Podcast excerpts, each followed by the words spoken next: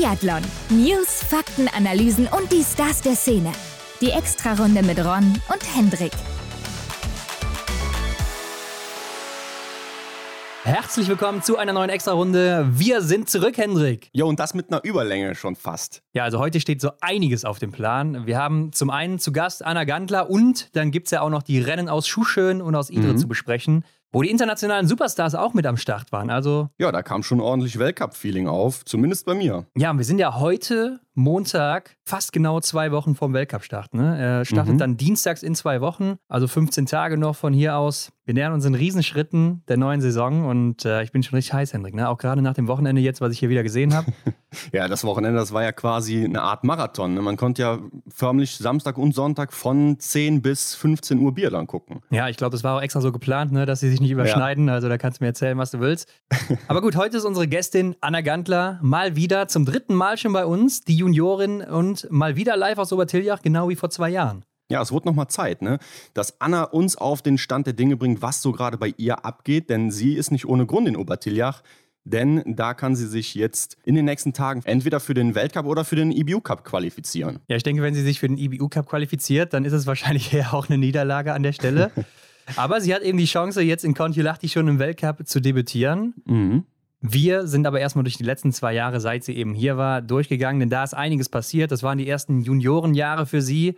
Mit Covid zum Beispiel, weshalb sie dann auch Großevents oder ein Großevent verpasst hat. Und dann kam aber auch der erste Podestplatz im IBU Cup. Also so ein Auf und Ab der Gefühle. Und jetzt im Sommer, da war sie auch richtig stark unterwegs. Ja, sie hat ja im Seniorenbereich dann wirklich schon gute Leistungen gebracht in Österreich und auch in Frankreich. Ne? Ja, in Österreich dann zumindest wertungsübergreifend. Ne? Da war sie noch in der Juniorenklasse oder Juniorinnenklasse mhm. unterwegs. In Frankreich dann aber bei den ganz Großen und da hat sie ja auch richtig gute Ergebnisse gemacht. Also, es sieht richtig gut aus für sie. Immer noch 21 Jahre jung und damit auch immer noch Juniorin. Aber was sind denn jetzt Ihre Ziele auch nach den starken Sommerleistungen? Wie sieht sie Ihre Chancen auch auf den Weltcup-Start jetzt schon in Kontiolahti? Und wofür entscheidet sie sich, wenn sie muss? Ein letztes Mal die JWM mitmachen, denn danach ist sie zu alt?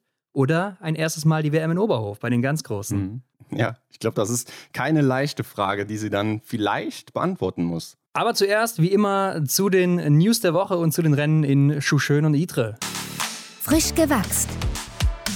Ja, hier mag der ein oder andere vielleicht ein bisschen verwirrt gewesen sein. War ich auch. Wir haben ja letzte Woche darüber berichtet, die Rennen in Schüschön, die werden verlegt nach Lillehammer wegen ähm, schlechter Temperaturen, also zu warm oder auch einfach Schneemangel. Jetzt sind sie zurückgekommen nach Schüschön und statt dem Sprint und dem Massenstart geplant, sind es dann auf einmal zwei Sprints geworden. Ja, also ein absolutes Chaos hier, muss man sagen. Hin und her, auch für die Athleten, äh, die aus dem Ausland angereist sind, ne? die mhm. sich dann vielleicht eher auf diese eine Region einlassen wollten, mussten sich dann wieder umquartieren oder auch rüberfahren und dann wird das schon wieder geändert. Ja, es gab aber nur eine 1,5 Kilometer Runde und jeder, der weiß, wie lang so ein Sprint bei den Männern ist, da ist eine Runde 3,3 Kilometer lang. Also das passt nicht ganz. Ne? Das heißt, die mussten mhm. hier Doppelrunden laufen wenn nicht sogar noch ein bisschen mehr dann in der Schlussrunde. Ja. Aber ja, es konnte stattfinden. Zwei Sprints ist natürlich schade, denn so ein Massenstart, der hat schon immer was, ne? Klar, gerade wenn es darum geht, ähm, wenn man überlegt, welche Top-Athleten sind jetzt schon wie in Form. Ne? Also das hätte man natürlich gern gesehen am Wochenende, dass sich da wirklich Mann gegen Mann oder Frau gegen Frau gemessen wird. Aber das hatte ja auch zur Folge, dass dann zum Beispiel das Team aus Tschechien statt in Schön zu starten, dann nach Idre geflogen ist oder gefahren ist, weiß ich nicht, mhm. und dann da gestartet ist. Denn die sollten eigentlich auch in Norwegen bleiben und da starten, aber wegen Schneemangel haben die sich dann umentschieden kurzfristig. Mhm. Und ich weiß nicht, ob nicht eigentlich auch die Italiener und Italienerinnen da starten sollten. So hatte ich es zumindest mal gelesen irgendwo. Ja, kommt mir auch bekannt vor. Also es hätte ja auch eigentlich nur Sinn gemacht, ne, dass sie dann da auch dran teilnehmen. Ja, die sind ja gerade in Beitostölen, wo auch vorher das norwegische Männerteam war. Ich weiß nicht, ob die Damen auch da waren zu derselben mhm. Zeit äh, und sich vorbereitet hatten auf Schuschön. Aber ja, die Italiener und Italienerinnen sind immer noch da und sind dann in Schuschön nicht gestartet. Letztes Jahr waren sie auch in Idre mit dabei. Ja. Aber dieses Jahr eben nicht. Okay. In dem Zuge wurde dann aber auch direkt mal bekannt gegeben, dass der erste IBU Cup in Schuschön ausfällt.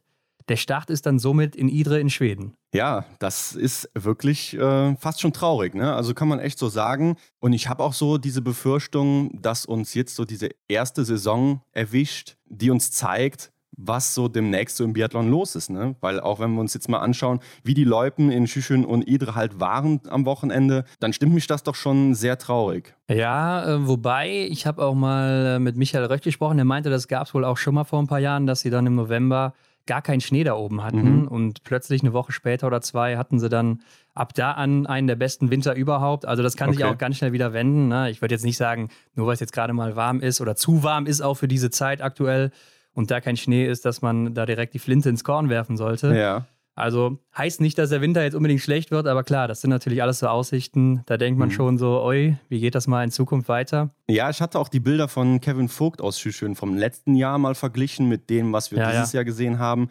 Und da sah es letztes Jahr schon ein bisschen frostiger aus. Ja, aber erinnere dich auch mal an unsere Zeiten hier. Also wir hatten auch schon im Oktober schon mal Schnee und dann hatten wir auch erst den ersten ja. Schnee im Februar oder auch schon mal gar keinen Schnee hier bei uns in der Region.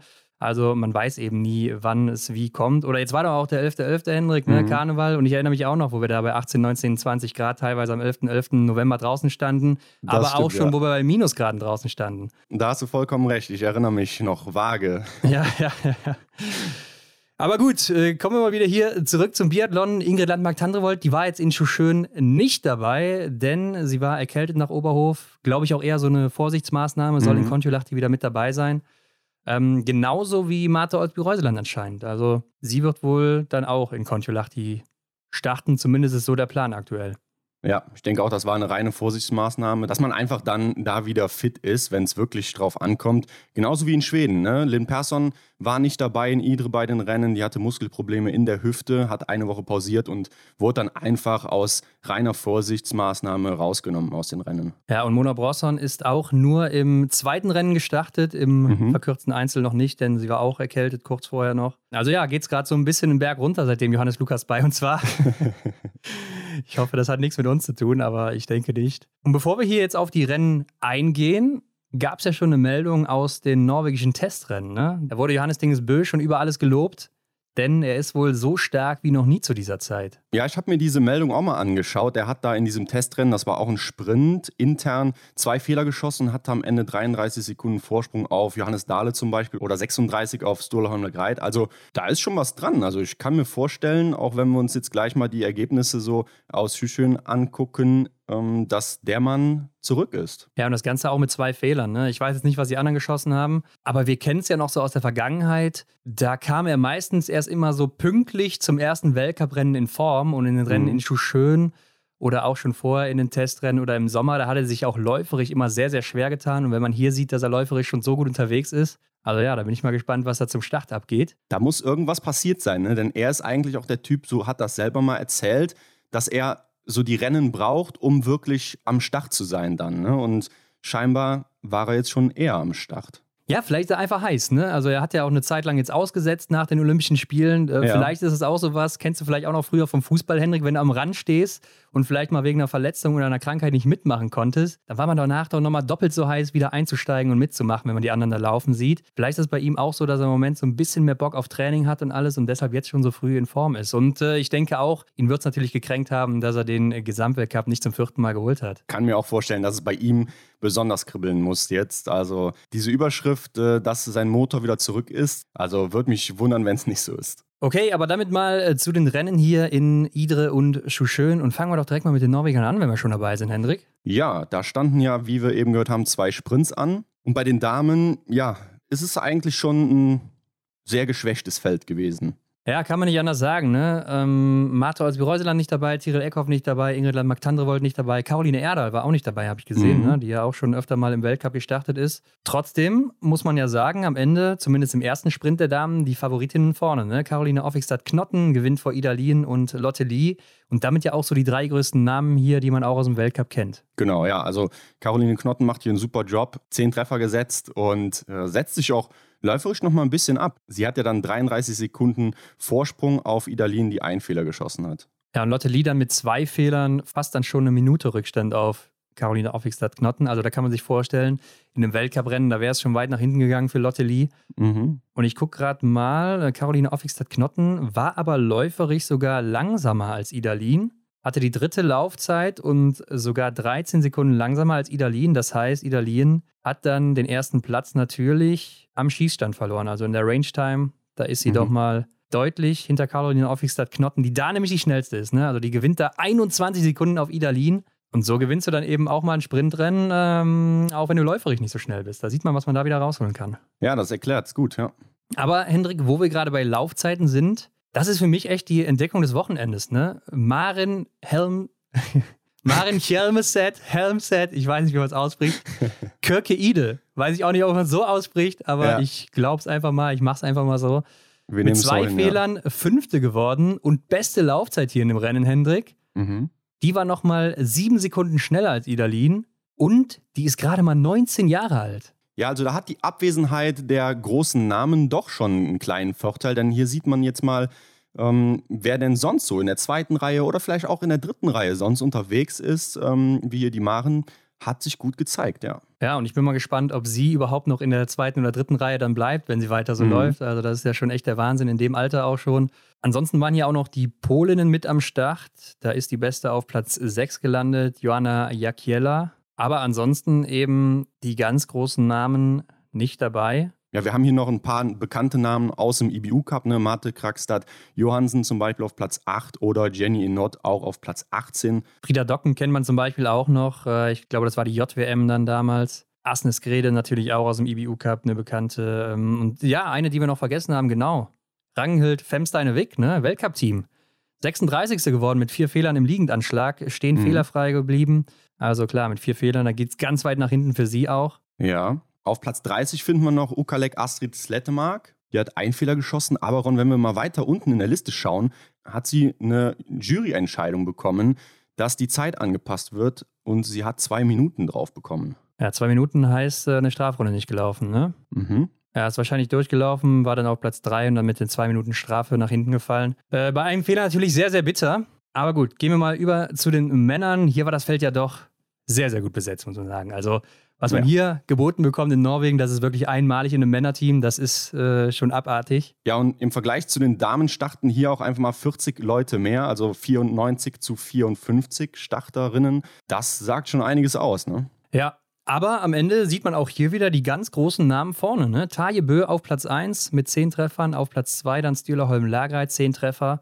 Platz 3 mhm. geht an Wettles Jostad Christiansen mit einem Fehler und auf Platz 4 ist der große Janis Dinges Bö mit zwei Fehlern. Und Taje, der gewinnt ja schon eindeutig, ne? 17 Sekunden vor Stühler, also der ist läuferig noch ein bisschen hinten dran. Wette dann 22 Sekunden und 31 Sekunden sind es für Johannes Dinges Bö, der also mit einem Fehler hier sogar Zweiter geworden wäre. Aber sein Bruder, der hatte schon das beste Rennen gemacht an dem Tag. Ja, muss man wirklich so sagen. Und Johannes war ja wirklich auch lange vorne mit dabei, ne? keine Frage. Aber dann die zwei Fehler im stehenden Anschlag ja, haben ihn alt aussehen lassen. Aber wo, wir, wo ich gerade sage, aussehen, ähm, wer war denn dieser Typ, ähm, der so aussah wie einer aus den 70ern, ähm, so ein Boyband-Mitglied? Hä, wer war das denn? Habe ich den verpasst? Ja, Stula Homlegreit hat so lange so, Haare bekommen. ja, ja, stimmt. Ne? Hat mich leicht an so ein, so ein Boyband oder so ein Bandmitglied erinnert. Äh, er spielt ja auch äh, leidenschaftlich gerne Gitarre und so. Da habe ich ihn direkt gesehen. Ne? Ja, ist er wieder voll im Trend auch. Ne? Also, die 90s, die sind auf jeden Fall back. Aber was wir auch eingangs gesagt haben, Johannes Tingis Bö, der ist schon in richtig guter Form, auch hier mit der besten Laufzeit dann unterwegs. Zweitbeste Laufzeit holt dann eben auch Wettles Jostad Christiansen, zehn Sekunden hinter mhm. ihm und der drittschnellste auch zehn Sekunden, aber dann hinterm Komma ein bisschen langsamer, Taje Bö, also die sind fast gleich, die beiden, Christiansen und Taje. Und Stühlerholm Greit dann eben nur die siebte Laufzeit, aber das ist auch noch ganz solide. Was mir wohl wieder aufgefallen ist, Johannes Tingesbö sehr schnell angegangen und dann hinten raus wieder so ein bisschen eingegangen auch, ne? Okay was man ja auch so aus dem Weltcup kennt, dass der äh, das nicht immer ganz bis zum Ende durchziehen kann. Aber kann auch sein, weil wir eben noch so früh in der Saison sind. Ja, stimmt. Ich erinnere mich. Der haut am Anfang immer ordentlich rein. Ja, vielleicht sollte er das mal überdenken. Aber lass uns einfach mal überraschen, was da so kommt im Weltcup. Endre Strömsheim, Fünfter. Auch so ein Mann für den Weltcup aktuell, der da gehandelt wird. Martin Neffland, einer der besten Junioren bei der äh, JWM jetzt in diesem Jahr. Sechster mhm. geworden mit einem Fehler. Also die Jungen, die kommen nach. Und dann kommt Johannes Dahle auf Platz 7, Hendrik. Zwei Fehler ja. geschossen, damit natürlich ein bisschen viel für ihn, denn der bangt ja auch noch um den Platz da. Ja, endlich nochmal so ein Zeichen von Johannes Dahle. Hat mich sehr gefreut. Zwei Fehler sind in dem Zusammenhang auch natürlich zu viel, denn er hat eine Minute Rückstand auf Taje Bö. Aber läuferig äh, die fünfte Zeit, nur vier Sekunden hinter Taje oder Wettle. Also da ist er ungefähr gleich. Ich denke, wenn der wieder so ein bisschen im Weltcup ist, mhm. dann sehen wir auch wieder seine gefürchteten letzten Runden, die ja auch immer kann ich mir vorstellen, waren. ja. Ein weiterer Mann, der da auch drum kämpft um die Plätze, das ist Alexander Fjeld Andersen, Platz 8 und der ist auch ziemlich gut gelaufen hier. Der hat nämlich die vierte Laufzeit, auch im Bereich von Taje Wettle, schneller noch als Johannes Dahle, aber mit drei Fehlern, da geht es mhm. dann auch nicht nach ganz vorne, ne? Nee, klar, wir reden hier über einen Sprint, ja. Und einen, den ich im Auge habe, ist Martin Uldal. Ich glaube, das hat man in der Vergangenheit schon mal öfter rausgehört. Du ja auch. Der wird hier Elfter, auch mit zwei Fehlern und einer Minute elf Rückstand. Ja, und hier, wer sich das nicht angeguckt hat und vielleicht nochmal angucken will, konnte man im Stehendanschlag genau sehen, was er da macht. Also der war da ja. im Close-up, als er sein Gewehr vom Rücken genommen hat und äh, unterm Arm hervorgenommen hat. Ja. Äh, und bei ihm ist ja auch wieder das Krasse, seine Range Times ist nämlich hier der schnellste an dem Tag. Und ich kann schon mal vorwegnehmen, im zweiten Sprinter war auch in der Range Time der schnellste. Also äh, das macht schon was aus, was der da macht. Äh, man sieht aber auch richtig, wie zügig der da immer aufsteht und sowas. Also das hat er schon richtig drauf, ne? Ja, nicht nur den Abschwung, also den Schwung in den Anschlag, sondern auch den Rückschwung dann. Ne? Den hat er ja auch drauf. Also das habe ich auch nur kurz gesehen, wie er wirklich das Gewehr auf den Rücken schmeißt. Anders als Lukas Hofer, aber auf jeden Fall auch sehr, sehr schnell. Ja, und er hat auch richtig gute Angangszeiten. Also da war er auch vorne mit dabei. Mhm. Geht dann auch hinten raus so ein bisschen ein, aber okay. Der IBU Cup Gesamtsieger, der aktuelle, amtierende immer noch, Erland Björntegar, drei Fehler, Platz 13. Ich glaube, für ihn wird es auch schwierig, da nochmal in den Weltcup zu kommen. Ich weiß auch nicht, wie seine ja. Chancen sind auf den IBU Cup, weil er ja auch so aussortiert wurde aus dem Nationalteam. Also ob die mhm. denen nochmal eine Chance geben, da wieder zurückzukommen, weiß ich nicht. Gerade bei den äh, Kandidaten, die wir jetzt hier gerade schon besprochen haben, ne, das wird verdammt schwer für ihn, ja. Also und läuferisch ist er gut unterwegs. Ne? Die sechste mhm. Laufzeit mhm. ist immerhin noch schneller als ein Stühlerholm Lagreit und auch im Bereich der anderen. Das ist äh, total solide. Aber ja, es ist halt ein enges Feld hier und deshalb äh, gibt es hier nichts geschenkt. Ron, ich habe mir noch Philipp Fjeld Andersen markiert, hier Platz 28. Ich wollte schon fast sagen, hier hat sich ja eigentlich keiner der Norweger oder der bekannten großen Norweger schlecht präsentiert oder ins Klo gegriffen, aber er hat sich leider mit dem stehenden Anschlag wirklich aus dem Rennen genommen. Ja, drei Fehler da geschossen, dann auch insgesamt. Aber wenn man ja mal nach vorne guckt, dass zum Beispiel sein Bruder Achter wird mit drei Fehlern oder eben auch äh, Erland Björntegard 13. Dann wäre mhm. da schon deutlich mehr drin gewesen, auch für einen, der dann im Weltcup starten will oder soll. An dem Tag aber anscheinend nicht. Äh, 29. wird dann noch Sveredale Aspenis, der zweite Mann aus dem IBU Cup, ne? Also letztes Jahr Zweiter geworden. Ja, stimmt. Ein sehr bekannter Name aus dem IBU Cup, ist mir auch schon oft aufgefallen. Ja, und ansonsten haben wir aber alle großen Namen durchgenommen hier. Also äh, ich sehe gerade, wenn ich hier so durchscrolle, da sind auch zwei Björndalens dabei. Und, äh, da denke ich mir, wenn du als Biathlet Björndalen heißt, also so eine Bürde, ja, das ist, glaube ich, nicht leicht, wenn man damit an den Start geht. Äh, stell dir mal vor, du, du guckst Fernsehen und auf einmal hörst du den Namen Björndalen, da guckt doch jeder mhm. gerade nochmal dahin, oder? Ich glaube, das ist Fluch und Segen zugleich. Also Fluch natürlich, so wie du sagst, äh, dass du äh, erstmal diese Leistungen annähernd bringen musst wie dieser große Björndalen.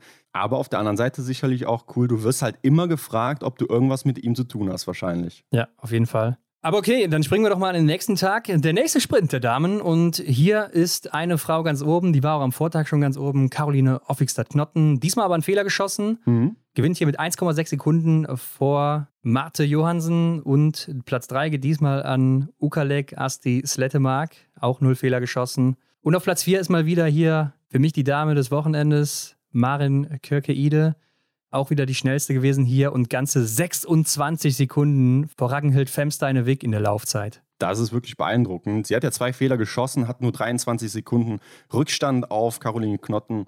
Also ich glaube, die hat sich an dem Wochenende ordentlich gezeigt. Ihre Schießzeiten sind zwar noch nicht so gut, also da ist sie nämlich eine der letzten, im ja. Gegensatz dazu äh, die siebtletzte, um genau zu sein, und verliert da 37 Sekunden auf Caroline Offigstadt-Knotten, die mal wieder die schnellste am Schießstand ist. Mhm. Also da sieht man auch einfach ihre Qualität. Ne? Sie schießt schnell und sie schießt immer ziemlich gut. Ähm, aber ja. ist auch die dritte hier im, in den Laufzeiten und damit gewinnt sie natürlich dann recht überlegen, beziehungsweise es war ja recht knapp gegen Johansen, aber trotzdem. Mhm. Ja, aber Kirkeide, also wirklich, das äh, hat mich schon sehr aus den Socken gehauen. Und ich habe mal so ein bisschen nachgeguckt. Sie ist, wie gesagt, 19 Jahre alt und damit auch in den gleichen Rennen gestartet wie zum Beispiel eine Selina Grozian, die ja 18 mhm. Jahre alt ist, also noch ein Jahr jünger. Ja. Und Kirke Ida hat zum Beispiel bei der Jugend-WM 2022 in diesem Jahr Gold im Sprint geholt. Aber Selina Großjan zum Beispiel im Verfolger. Und Selina Großjan ist auch teilweise schneller gelaufen als sie. Mhm. Von daher, Hendrik, ist das vielleicht ein Zeichen, dass man hier einer jungen Athletin aus Deutschland eine kleine Chance geben sollte, zumindest mal im IBU-Cup jetzt? Ja, ich glaube, das, das kann man schon so sagen. Ja, so in Fachkreisen, und wir haben ja auch schon mal mit den Leuten gesprochen, die das gut einschätzen können, sagt man der Selina Grozian ja wirklich eine gute Zukunft voraus. Auch wenn man es nach außen hin nicht so kommuniziert. Aber ja, ich glaube, das ist schon ein guter Vergleich. Und wenn die Maren Kirkeede hier schon so abliefert, ja, würde ich der Selina auch mal eine Chance geben. Ja, also sehr beeindruckend. Ähm, klar, so ein Quervergleich, der ist immer schwierig, jetzt auch äh, aus diesem Rennen hier im nationalen Vergleich und mhm. dann. Ähm, ja, zu gucken, wie könnte das dann bei ihr sein. Man weiß ja auch nicht, vielleicht hat sie einen Riesensprung jetzt im Sommer gemacht. Äh, das kann auch ein Fall sein. Da muss man immer noch mal den Ball flach halten, aber ich glaube, da sollte man echt mal drauf gucken, denn die Sommer-WM, die sah ja auch richtig gut aus.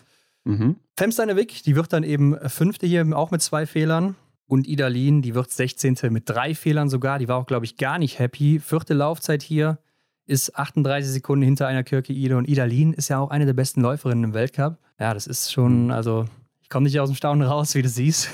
ja, ich denke auch, das große Ding der Enttäuschung ist auch, könnte ich mir jetzt vorstellen, wenn schon die ersten drei Damen aus dem Team weg sind, da willst du dich als vierte oder fünfte ja natürlich vorne platzieren. Und also wenn sozusagen die Bühne vorne frei ist und du eigentlich die nächste bist, die dann da im Rampenlicht steht, ich glaube, dann willst du da auch hin, wenn die mal weg sind. Und das war jetzt dann an dem Wochenende der Fall.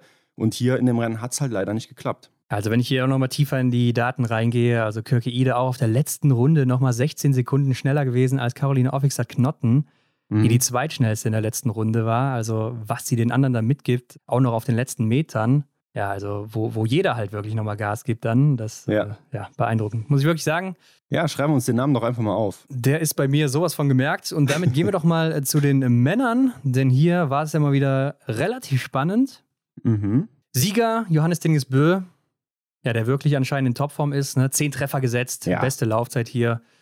Vor Stühler Holmer Greit mal wieder Zweiter geworden, auch zehn Treffer gesetzt, aber läuferig auch wie schon am Tag davor ein bisschen hinter der Elite da in Norwegen und auf Platz 3 mhm. Wettle Sjostad Christiansen. Ja, ich weiß nicht, ob mich die Laufqualität aktuell von Stürler irritieren soll. Ich meine, er bringt ja super Leistung am Schießstand. Ne? Er vermittelt schon auch wie gewohnt dieses Gefühl von Sicherheit. Er macht da seinen Job ganz klar, fast wie kein anderer. Aber ich weiß nicht genau, ob mich ja eben diese läuferische Qualität aktuell beunruhigen sollte. Ja, aber ich muss dazu auf der anderen Seite sagen, sein Schießen, das sah schon wieder richtig gut aus. Ne? Also auch wie schnell Absolut. er wieder schießt. Ja, zweiter hier auch in der Range Time. Also das ist schon wirklich Wahnsinn. Trifft ja auch alles an diesem Wochenende. Also mhm. auch wieder sehr beeindruckend. Äh, Wettle ist wohl der Mann, der mich so am zweitmeisten beeindruckt hat. Denn auch läuferig hier nur sechs Sekunden hinter Johannes Dingesbö. Klar, schießt einen Fehler, wird deshalb nur Dritter. Ja. Aber insgesamt so, auch von der Körpersprache, hat er mir doch äh, echt ein gutes Gefühl vermittelt. So. Ja, ich finde alle diese genannten Namen, die vorne mitspielen, die haben es sehr, sehr einfach aussehen lassen am Wochenende. Ja, also das Niveau auch gerade hier an dem Sonntag war schon unheimlich hoch, ne? Ja. Wenn wir mal gerade zu Platz 11 springen, das ist Martin Uldal mit einem Fehler, der übrigens auch hier wieder die schnellste Range-Time hat, habe ich ja eben schon gesagt. Aber als der im Ziel war, der war ja kurzfristig Erster, habe ich gedacht, mhm. wer soll den denn jetzt noch kriegen, außer Johannes Dingesbö? Und wie man nachher sieht, da sind noch zehn andere gekommen. Ja. Also das Niveau, das war schon wirklich Wahnsinn. Und wenn man auch mal so guckt, bis Platz 10 hast du ja nur drei Leute, die einen Fehler geschossen haben und der Rest ist fehlerfrei geblieben. Ja, es ist auch nur eine Minute Unterschied. Ne? Also ja, zwischen Platz 1 und Platz 10, da liegt ja auch nur eine Minute. Ne? Also es ist sehr, sehr eng vorne gewesen, zumindest von Platz 2 an. Da hat der Sigi seine Truppe schon echt gut in Form gebracht bis hierher. Ja, ja, aber so kennt man ihn ja. Platz 4, Philipp Field Andersen meldet sich also zurück nach dem Vortag, der so verkorkst war. Wird dann mit mhm. zehn Treffern eben Vierter. Laufzeit, ja, auch die vierte. Und dann Johannes Dahle, Dritter in der Laufzeit, aber dann eben langsamer am Schießen, wird Fünfter auch mit zehn Treffern. Also ich denke, der ist damit auch im Weltcup gesetzt jetzt, auch weil er läuferig so gut dabei ist, kann ich mir das gerade nicht anders vorstellen. Da stand ja noch dieser eine Platz offen. Du hast es ja auch gesehen in dieser tollen Grafik beim NRK. Wow, ähm, oder? Also erstmal, was waren das denn für Grafiken? Also, dass man sowas im Fernsehen zeigen darf, dass sowas abgenommen wird. Wow sage ja. ich dazu, Henrik. Da, da, da sage ich einfach mal wow zu. Mehr nicht. Also wer da nicht gesehen hat, was da los war, der sollte sich die Grafiken im Vorbericht nochmal angucken, auch wenn man nichts versteht. Mhm. Ähm, aber das sah schon äh, nicht gut aus. Ja, vielleicht hat da einer einfach noch die Idee gehabt am Donnerstagabend, ey, wäre doch cool, wenn wir noch gerade über die äh, offenen Weltcup-Plätze sprechen und wer dafür in Frage kommt. Ja, aber selbst dann, Hendrik, ja, ich bitte dich. Also Vielleicht hat er auch eines seiner Kinder gefragt, ob er das noch schnell machen könnte für ihn oder so. Ja. Wer weiß. Aber ja, du wolltest noch was sagen zu dieser Grafik. Ja, ich wollte darauf hinweisen, dass es ja auch tatsächlich noch Quali-Rennen waren. Ne? Und da habe ich mir jetzt überlegt, wie sich wohl Philipp Fjeld Andersen gefühlt haben muss nach dem ersten Sprint, der ja, ja verkorkst war, dass er sich dann hier so zurückgemeldet hat. Denkst du bei so einem Rennen, dass man dann schon ja auf der Kante steht, dass man eben sich nicht fürs Weltcup-Team qualifiziert, gerade bei dem Feld? Ja, ich glaube gerade, weil, ja, du hast mit Sicherheit jetzt so vier gesetzte Leute: Johannes Dingesbö, Tajebö, Stileholm Lagereit und Wettle Christiansen. Ja. Und dann Sievert Backen fällt jetzt erstmal weg, krankheitsbedingt. Und Philipp Feld Andersen war für mich so ein bisschen der Wackelkandidat. Klar, er war jetzt auch schon mal auf dem Podium im Weltcup, hat auch Ja. gute Ergebnisse gezeigt. Aber da sind eben auch so viele andere, die da nachrücken und da rein wollen und auch richtig gute Leistungen zeigen. Und wenn die dann zwei Tage abliefern und er eben nicht, ich glaube, dann wäre es auch für ihn ziemlich brenzlig geworden. Mhm. Aber so glaube ich jetzt schon, mit dem vierten Platz, da wird er auch dabei sein, weil er auch das ganze Jahr mit dem A-Kader trainiert hat. Und dann werden sie jetzt wahrscheinlich auch Johannes Dahle dazu nehmen. Also hat Ja. übrigens auch auf der letzten Runde ähm, Johannes Dingesbö als Zugpferd gehabt und noch eine kleine Lücke zulaufen müssen. Das Mhm. heißt, er ist auf der letzten Runde auch wieder der schnellste gewesen hier. Also läuferig ist auch er ganz gut drauf aktuell. Ja, sah man auch, ne, wie er platt im Ziel ankam und Johannes da schon so fast schon, das hat mich an Martin Foucault erinnert, wie er einfach immer easy seine Ski abgeschnürt hat und direkt Ja. rausgegangen ist aus diesem Zielbereich. Ja. Aber ähm, ja, Johannes Daule, der lag da echt noch eine ganze Zeit lang und war sichtlich K.O. Er hat sich aber auch richtig gefreut nachher. Also Ja. ähm, seine Freundin kam dann auch zu ihm und so und hat ihm gratuliert. Und man konnte ihm das Strahlen auch nicht mehr aus dem Gesicht nehmen. Also ich denke schon, der ist safe dabei jetzt zum Weltcup-Start in Kontiolahti. Wenn er nicht krank wird. Äh, dahinter aber auch wieder Aspenes, auch wieder ein Top-Rennen gemacht. Oder was heißt wieder? Am Vortag war es ja nicht so gut. Und Verbian Sörem ist auch so ein Mann. Ne? Der ist auch richtig gefährlich, auch noch recht jung. Der hatte sogar vor zwei, drei Wochen noch eine Blinddarm-OP. Also ist eigentlich gar nicht so richtig fit Okay. und wird hier siebter mit einem Fehler. Ähm, läuft auch ganz gut. Also ja, man sieht, das hört hier nicht auf in Norwegen. Ja, krass, wenn es tatsächlich so ist, dass er noch angeschlagen im Prinzip war oder nicht ganz leistungsfähig, dann sich so zu präsentieren, Hut ab auf jeden Fall. Erlen Björntegard dann hier Neunter, also auch wieder ein solides Rennen, sechste Laufzeit, ein Fehler zwar geschossen. Mhm. Aber ja, ich denke, für den Weltcup wird es dann aktuell nicht mehr reichen. Auch wegen seinem Alter wird er da halt keinen Bonus bekommen, sondern eher die anderen. Martin Uldal, wie schon gesagt, 11. 14. Betajebö, der Sieger vom Vortag, mit zwei Fehlern, äh, sechste Laufzeit, also zeitgleich mit Erlen Björntegard, läuferig. Ist mir mal aufgefallen, Hendrik, ist in seinem ersten, in Anführungszeichen, offiziellen Rennen als Vater Sieger geworden. Genauso Mhm. wie sein Bruder damals, als er zurückkam auf der Pokeljuka, 20 Treffer setzt und dann äh, auf Platz 1 läuft vor Martin Foucault im Weltcup. Okay. Also da sieht man auch schon wieder gewisse Parallelen hier. Ja, das hast du gut beobachtet. Wäre mir jetzt so gar nicht aufgefallen, aber scheint auch so ein Familiending dann zu sein. Ja, 24. Martin Neffland, am Vortag auch noch ein bisschen besser gewesen. Aber ja, auch so ein Mann, der für mich dann wahrscheinlich im IBU Cup aufschlagen wird. Und damit, Hendrik, gehen wir doch mal rüber nach Schweden, denn da haben wir auch noch ein paar Rennen zu besprechen. Jo, da springen wir in den verkürzten Einzel der Herren, oder? Ja, und hier siegt Fabian Kloth vor Henning Sjökvist, ist auch ein Schwede, Ja. und Sebastian Samuelsson. Ja, Fabian Kloth hier mit drei Fehlern. Ähm, bei dem verkürzten Einzel gibt es ja nicht eine Minute, sondern 45 Sekunden. Ne? Ja, genau. Und trotzdem wird er hier Erster. Ja, denn der Schwede hinter ihm, der setzt 20 Treffer. Ich glaube sogar als einziger an dem Tag, denn da wurden auch richtig viele Fehler geschossen. Ja, er ist der Ja. Einzige ähm, und wird damit Zweiter. Setzt damit, glaube ich, sein erstes Ausrufezeichen in so einem Rennen. Mhm. Aber ja, läuferig ist er dann doch ein bisschen hinten dran und deshalb glaube ich auch nicht, dass der dann eine Chance auf den Weltcup hat. Sebastian Samuelsson, der wird dann hier Dritter auch mit drei Fehlern, ist dann 35 Sekunden hinter Fabian Kloth. Da hat Johannes Lukas uns ja auch gesagt, war jetzt ein bisschen krank, Mhm. Vielleicht ist noch so ein bisschen die Nachwirkung dann auch. Oder Fabian Kloth ist sehr gut drauf. Wenn wir da mal kurz einen Blick auf die Laufzeit noch werfen, da war äh, Martin Ponzeleoma der schnellste, also der ist auch schon wieder in Topform, zumindest physisch. Vor Jesper Nelin, auf Platz 3 läuferig Oskar Brandt, also auch wieder ein Schwede. Und dann auf Mhm. Platz 4 kommt schon Fabian Kloth. Ne? Also der hat hier ein richtig gutes Rennen auch gemacht insgesamt und ist auch nur 19 Sekunden hinter Martin Ponzeleoma. Also das ist schon richtig Mhm. gut von ihm. Ne? Ja, so einen Eindruck hat er mir auch vermittelt über das ganze Wochenende, dass er eben läuferisch schon wirklich gut dabei ist. Äh, macht Spaß, ihm dazu zu schauen. Ne? Ja. Der Gesamtweltcup-Sieger, der wird hier Siebter mit vier Fehlern. Ja, weiß ich nicht, was man dazu sagen soll. Also hatte ja eigentlich den Sieg in der Hand. Ne? Beim letzten Schießen Mhm. schießt er dann nochmal zwei Fehler und damit war es dann vorbei. Ansonsten hätte er das Ding hier schon mit nach Hause genommen. Läuferig der Sechste.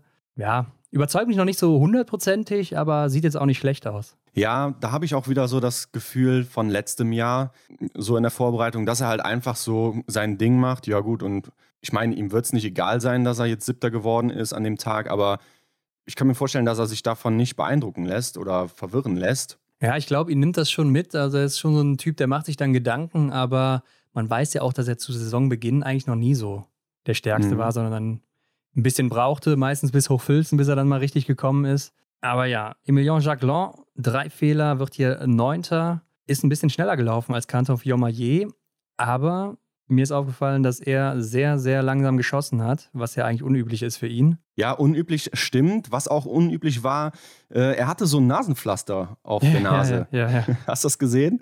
Ja, Emil im Penzer Gedächtnispflaster auf der Nase. Like, wer es noch kennt. Hat er am nächsten Tag nicht mehr gehabt, ne? Vielleicht ja. war das dann auch der Grund, dass es ein bisschen besser gelaufen ist. Jesper Nelin wird Zehnter, macht am Schießstand kein gutes Rennen mit fünf Fehlern, aber läuferig halt ein sehr gutes. Mhm. Also da hat Johannes Lukas uns ja auch gesagt, der ist in richtig guter Form aktuell. Und dann gucken wir doch mal ins nächste Rennen. Das war dann das Rennen der Damen und hier eine Überraschungssiegerin, ne? Tilda Johansson. Ja, 20 Treffer gesetzt. Ähm, hier würde ich auch schon fast sagen, lass uns den Namen mal notieren. Jein, sage ich mal, Hendrik. ich weiß nicht. Ja, läuferig hängt sie halt schon noch ein bisschen zurück. Ja. Also Gila Simon, die wird hier Zweite mit zwei Fehlern mehr, nur neun Sekunden Rückstand. Und Dritte Lou Jean Monod mit einem Fehler, 29 Sekunden Rückstand. Also das ist ein gutes Rennen von ihr, keine Frage. Und ich denke mhm. auch, Johannes Lukas, der muss sie jetzt mitnehmen, wenn auch Lynn Persson noch ein bisschen ausfällt. Aber ja, sie ist auch noch recht jung, entwickelt sich vielleicht noch. Von daher ähm, ist das eine für die Zukunft. Aber ich glaube, jetzt direkt zum Weltcup-Auftakt oder so, da wird sie jetzt nicht großartig mitreden können. Klar, ich denke auch, sie braucht noch ein bisschen. Ich glaube, sie ist 23 Jahre alt. Ist natürlich schwierig dann in Schweden, wenn man da so ein Juwel wie Elvira Oeberg hat, die in diesem Alter dann eben schon vorne mitspielt. Aber ja, ich finde so, oft ist ja halt die Frage, was kommt so nach den Öbergs? Klar, da gibt es die ein oder andere immer noch im Weltcup, kennt man ja, aber ja, was ist dann so? Ne? Und von daher ist sie sicherlich eine Kandidatin, die man da doch mal genauer betrachten sollte. Aber schau mal danach, also die Französinnen hatten ja hier die Schwedinnen offensichtlich richtig gut im Griff. Dann kommen ja nochmal fünf Französinnen. Drittplatzierte Lou Jean Monod hast du gesagt, dann Anaïs Chevalier-Boucher, Chloé Chevalier und Paula Bottet auch noch. Also die Französinnen, die haben hier richtig Gas gegeben. Ja, und gerade auch diese Jüngeren, die dann jetzt wirklich mal nach oben streben wollen und auch im Weltcup starten wollen, da geht es richtig rund und äh, ich glaube, die sind froh, dass Justine Brazers Boucher nicht mehr da ist ja. oder aktuell zumindest nicht da ist und ihnen Platz wegnimmt. Ja, da geht es richtig rund. Ne? Also das ja. äh, belebt auf jeden Fall das Geschäft. Johanna Scottheim, die wird hier siebte und wenn ich das richtig sehe, Henrik, die hat die beste Laufzeit gehabt. Ne? Mhm. 32,16 insgesamt, also läuft damit wirklich hier am schnellsten vor Anna Oeberg, 32,17, also da tut sich nicht viel, eine Sekunde. Und dann zum Vergleich nochmal die Siegerin Tilda Johansen, die ist schon über eine Minute, eine Minute eins genau hinter Scottheim, ist dann schon einiges. Ne? Und ja. Johanna Scottheim, jetzt ja eigentlich auch nicht für ihre Laufstärke bekannt, aber das hier äh, wundert mich dann doch sehr. Ja, ich hatte gerade auch im Kopf, vielleicht ist es auch ein Ding der Startnummer gewesen. Sie ist hier als Zweite ins Rennen gegangen. Ja, könnte sein, dass es ein Vorteil gewesen ist. Die Strecke, muss man ja sagen, auch in Norwegen war es so, durch das warme Wetter wurde Boah. ihr irgendwann recht tief. Ja. Obwohl es sah noch ganz okay aus, fand ich auch. Also es sah nicht so schlimm aus. Da habe ich schon Schlimmeres gesehen, irgendwo mhm. in Ruppolding oder so mal in der Vergangenheit. Ja, ich fand gerade so die letzte 90-Grad-Kurve in Schweden ja. sehr, sehr problematisch. Es gab so ein paar gesehen. Stellen, ne, wo auch die Sonne so drauf ja. schien, da hat man schon gesehen. Ja, da wird es richtig tief. Ähm, ja, mhm. vielleicht ist es ein Bonus gewesen, dass sie dann eben diese Startnummer hatte. Platz 9, Maketa Davidova und Platz 10, Elvira Oeberg. Beide vier Fehler geschossen. Also Davidova noch vor Elvira Oeberg. Ähm, ja. Und das sind ja eigentlich die, wo man gedacht hätte, ja, die setzen hier die besten Laufzeiten mit Hanna Oeberg zusammen. Elvira Oeberg die drittschnellste, Maketa Davidova die sechstschnellste. Heißt, dass Maketa Davidova deutlich schneller geschossen hat und das hat man richtig gesehen. Ne? Mhm. Ähm, sie war ja eigentlich auch immer eine, die recht langsam schießt und hier hat man richtig gesehen, die hat Tempo gemacht am Schießstand. Ja. Ungewöhnlich auch wieder für sie. Aber kann auch sein, es ist ein Rennen, da geht es um nichts. Da hat man auch deutlich gemerkt, bei sehr vielen, da gehen die auch mehr Risiko. Ja, vielleicht möchte man da auch einfach mal was probieren, was man vielleicht dann, wenn es gut aufgegangen ist, eben im Weltcup dann auch mal etabliert. Also normalerweise hätte ich ihr dann hier auch in so einem Einzel keine vier Fehler zugetraut. Von daher war vielleicht so ein Ding, was sie ausprobieren wollte. Mal schauen, ob sie es auch im Weltcup so macht. Ja, ich glaube nicht, dass wir es im Weltcup so sehen werden. Ich glaube, wir werden die gewohnten langsamen Schießzeiten im Einzel ja. sehen. Lass uns noch über Stina Nilsson sprechen. Die war ja noch richtig gut dabei. Ne? In den ersten beiden Schießanlagen kein Fehler und ja, was soll man sagen? Schade, dass es kein Sprint war. ja. ja, sonst hätte es für ganz vorne gereicht, ganz klar. Aber dann mit vier Fehlern, beziehungsweise drei im letzten Schießen, wird sie 13. und ist läuferig die achte gewesen. Und da erhofft man sich natürlich deutlich mehr bei ihr. Ja. Also das äh, hat mich am ganzen Wochenende nicht so überzeugt. Und man muss dazu auch sagen, man kann aber als positiven Punkt auf jeden Fall vermerken, dass sie am Schießstand doch schon deutlich anders agiert als noch im letzten Jahr. Also es sieht alles nicht mehr mhm. so holprig aus. Das geht schon viel schneller und flüssiger von dannen und äh, gerade liegend ist sie, glaube ich, komplett fehlerfrei geblieben. Ja, das klingt definitiv so auch. Nee, stimmt nicht. Also das war das mit dem Liegen muss ich nochmal gerade zurücknehmen, Hendrik. Okay. Denn ich sehe ja, äh, hier wird ja abwechselnd geschossen. Also das ist ja Blödsinn, was ich gesagt habe. Ja, da hast du gut aufgepasst, ja. Aber ich finde bei Stina Nilsson, ja, irgendwie überwiegt doch dann die Enttäuschung in meinen Augen bei ihr, weil immer wenn es um sie geht, man hat immer gedacht, so, wow, das ist eine Rakete aus dem Langlauf, wenn die jetzt mal so das Schießen in den Griff kriegt. Klar, sie hatte in der letzten Saison auch schon ihren ersten Einzelpodestplatz, aber ja, irgendwie denke ich mal, da muss doch mal langsam was kommen. Vielleicht habe ich auch einfach zu hohe Ansprüche so oder male ich mir einfach zu sehr was aus, was da hätte sein können oder was cool wäre von ihr zu sehen.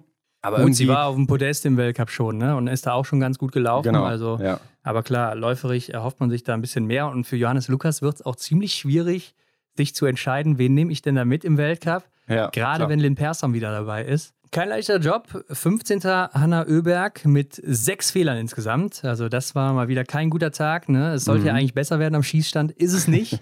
Läuferig dafür sehr gut unterwegs. Und Henrik auf Platz 17 will ich auch noch erwähnen. Theresa Wobornikova, die beste Juniorin 2022. Mit einem Fehler nur hat sie hier drei Minuten und zwei Rückstand. Da hätte ich doch von der Juniorin ein bisschen mehr erwartet, die ja jetzt auch schon ein bisschen länger mit den Seniorinnen trainiert. Mhm, ja, da muss noch was kommen. Ne? Gerade wenn man auch nochmal überlegt, was wir so in Norwegen erzählt haben. Ja, da musst du noch was drauflegen. Und damit weiter zum Sprint der Herren. Hier Emilien Jacquelin jetzt ganz vorne vor Martin Ponzilo Oma und Sebastian Samuelsson. Alle einen Fehler geschossen. Die Abstände mhm. sind aber dann doch recht groß. Ponzilo Oma 8 und dann Samuelsson mit 47 beziehungsweise nee 46 sind es. Ja, 46 Sekunden Rückstand. Ich finde, hier sieht man dann doch schon noch ähm, seine körperliche Fitness, dass sie eben durch die Erkältung, die er hatte, noch etwas beeinträchtigt ist. Sonst sähe das sicherlich anders aus. Ja, die ersten beiden auch mit der besten Laufzeit. Also Jacqueline drei Sekunden vor Ponzil Oma und Samuelsson nur die siebte Laufzeit. Ne? Also auch ungewöhnlich. Mhm. Dann kommt schon wieder Fabien Claude, also auch in ziemlich guter Form. Und dann kommt Quentin Fillon-Maillet auf Platz 5, der sogar hinter Fabien Claude ist, obwohl Fabien Claude einen Fehler mehr geschossen hat. Ne? Quentin neun Treffer. Ja. Und damit auch läuferig nur Neunter. Und damit hinter Fabien Claude, der der fünfschnellste war. Also ja, da sieht man die Unterschiede. Hier auch Jesper Nelin wieder der drittschnellste. Das kann man noch erwähnen. Mhm. Und auch Oskar Brandt, der viertschnellste. Also der Johannes Lukas, der hat da ein paar schnelle Leute in seinem Team. Ja, ist auf jeden Fall die halbe Miete. Und zum Abschluss springen wir noch gerade in den Sprint der Damen. Hier eine Französin ganz vorne, wobei so, so ganz äh, eindeutig war das gar nicht. Ne? Anaïs ja, ja. setzt sich hier drei Zehntel vor Elvira Oeberg im Ziel. Ja, noch knapp vor sie, ne? Ja, also das war wirklich ein Wimpernschlagfinale hier. Wow. Aber Elvira Oeberg hat auch einen Fehler mehr geschossen. Also war hier auf der Strecke richtig stark unterwegs, die schnellste des Tages vor ihrer mhm. Schwester Hanna Oeberg die elf Sekunden hinter ihr war läuferig. Also die wird dann auch Dritte mit zwei Fehlern sogar. Hat dann aber im Ziel 26 Sekunden auf Chevalier Boucher. Ähm, also am Schießstand läuft es nicht bei Hanna Oeberg, dafür aber auf der Strecke bei den beiden Schwestern. Mhm. Ja, da können wir uns auf was gefasst machen zum Start, Hendrik. ja, und dann kommt eben Tilda Johansen, ne? Trifft alles hier an dem Wochenende, vierte geworden.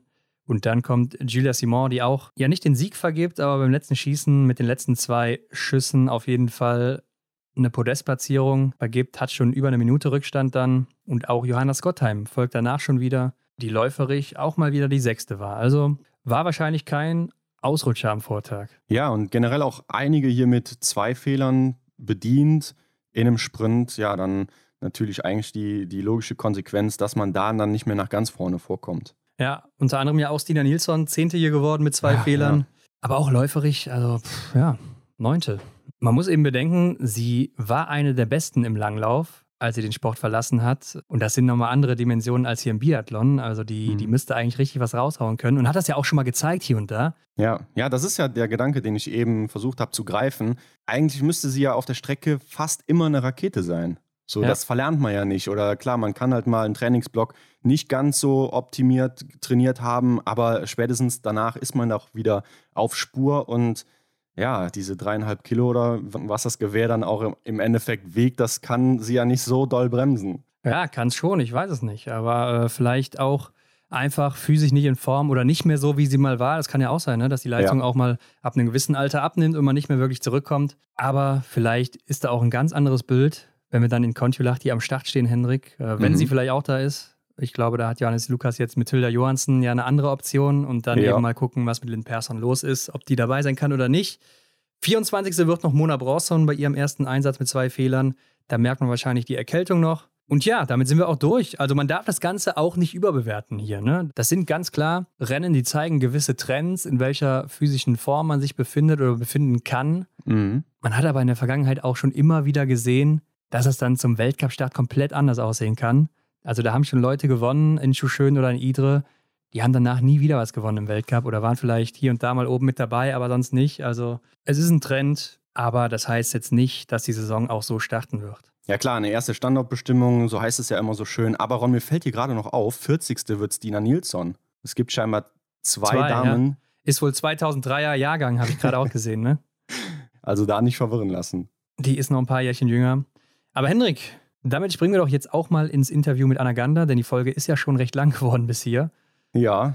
Und hören uns doch mal an, was die Juniorin uns zu sagen hat, zu ihren Plänen in den Weltcup zu kommen. Ja, muss ihr Vater auf jeden Fall eine Extra-Runde mit dem Hund drehen. Ja, stimmt, ja. Grüße noch an Pater Gandler, der hier auch immer fleißig zuhört, wie wir gehört haben. Genau. Also ab geht's ins Gespräch mit Anna. Auf die Runde. Heute bei uns zu Gast Anna Gandler. Willkommen zurück, Anna. Freuen uns, dass du wieder hier bist. Hallo. Hi. Es gibt ja sogar ein kleines Upgrade bei euch. Ja, Zuschauer jetzt dabei. Mit Applaus ne? sogar. Ja, genau, genau. Äh, ja, du warst schon ein paar Mal hier, ne? Zum dritten Mal bei uns zu Gast jetzt. Äh, das letzte Mal ist aber auch schon zwei Jahre her, Anna. Weißt du noch, wo wir damals aufgenommen haben oder wo du da warst, als wir aufgenommen haben? Ja, ich glaube, das war gleich mal nach Lenzerheide 2020. Glaube ich, war das erste Mal. Und dann das zweite Mal war dann, glaube ich, ein Jahr später. Auf jeden Fall ist es schon ziemlich lang her. Ja, ich meine sogar, vielleicht warst du sogar in Obertiljach, äh, genau da, wo du dich jetzt gerade auch befindest. Es könnte sein, dass ich einmal in Obertiljach und einmal war ich sicher daheim, aber ehrlich gesagt, es ist schon zu lang her. Ja, das stimmt. aber so ist es ja heute bist du in Obertiljach und äh, da steht einiges auf dem Plan ne? Mit uns der Termin hier, Training natürlich und du übernimmst ja auch den Instagram-Kanal von der IBU heute. Ja, genau, heute geht es ein bisschen drunter und drüber. Ähm, die IBU hat mich vor einem Monat gefragt, ob ich den Instagram so ein Takeover machen kann. Mhm. Und jetzt nehme ich halt die Follower oder die Community von der IBU-Seite die ganzen Trainingstag heute mit. Und ja, ist auch ein bisschen stressig, muss ich ehrlich, ehrlich gesagt zugeben, aber es macht da riesen Spaß. Ja, hast auf jeden Fall was zu zeigen jetzt, ne, wo du hier im Podcast auch bist. Ja, eben. Von mir heute ist wirklich der ganze Tag ist richtig vollgestopft mit irgendwas. Ja. so läuft es meistens gar nicht jeden Tag ab, aber heute ist wirklich ein Tag, wo er echt viel zeigen kann. Aber was ja. sicher, glaube ich, ganz interessant ist, weil ja. ja. auf jeden Fall. Also wir haben natürlich mhm. auch schon reingeguckt und äh, dich so ein bisschen verfolgt heute. Ne? Warst ja auch mit Marie Eder schon unterwegs. Genau, ja, Morgensport mit der Mari um 6.20 Uhr. 26, ja, okay. Habe ich heute mal ausprobiert mit ihr, aber ja. Früh, aber hat, hat wach gemacht. ja, das glaube ich, das glaube ich. Okay, Anna, aber lass uns nochmal zurückspringen. Du hast ja eben schon gesagt, ist schon ein bisschen her, wo du hier warst. Äh, die Ausgangslage war, du bist 2020 auf der Lenzer Heide Jugendweltmeisterin geworden im Verfolger und hast auch Bronze im Einzel geholt. Und dann ging es ja so ins erste Juniorenjahr für dich. Der Junior Cup wurde aber direkt mal abgesagt und auch der IBU Cup, der sollte erst im Januar starten. Nur die JWM gab es so für die Juniorinnen. Alles Covid-bedingt natürlich. Und du bist dann mit dem IBU Cup in die Saison eingestiegen. Und erzähl mal, wie war es denn dann für dich, als es endlich losging? Ja, eben, wie du schon gesagt hast, Junior Cup, das war alles ein bisschen holprig und hat irgendwie nicht ganz so funktioniert. Dann gleich IBU Cup war schon echt eine Challenge, muss ich sagen habe mir am Anfang noch ein bisschen schwerer getan und dann erst mit der EM, da habe ich dann einen Top 12 Platz gemacht, dann bin ich erst einmal richtig in Fahrt gekommen. Aber muss schon sagen, war dann ein schwieriges Jahr für mich. Dann war die WM auch noch in Oberdilia. Da hat's mir ein bisschen mit der Nervosität gehabt. Das war nicht ganz so meine Wochen leider. Bin aber trotzdem eigentlich eh bis letztes Jahr im EBU Cup geblieben, weil ich doch immer wieder Ergebnisse zeigen habe können, wie äh, vierter Platz, wie im Einzel dann. Ja. und so wie letztes Jahr auch äh, Stockholplatz. Und mhm. ja, an dem will ich ja weiter dranbleiben und äh, ist sicher auch jetzt das Ziel für der, für der nächsten Saison, da einfach im IBU Cup da häufiger unter die Top 10 zu laufen. Du hast uns ja auch gesagt, dass du alles mitnehmen willst an Rennen, was nur so geht. Also ja eher so ein Jahr, in dem man Erfahrung sammeln will. Und du hast jetzt schon von deinem schwierigen Start im EBU Cup gesprochen.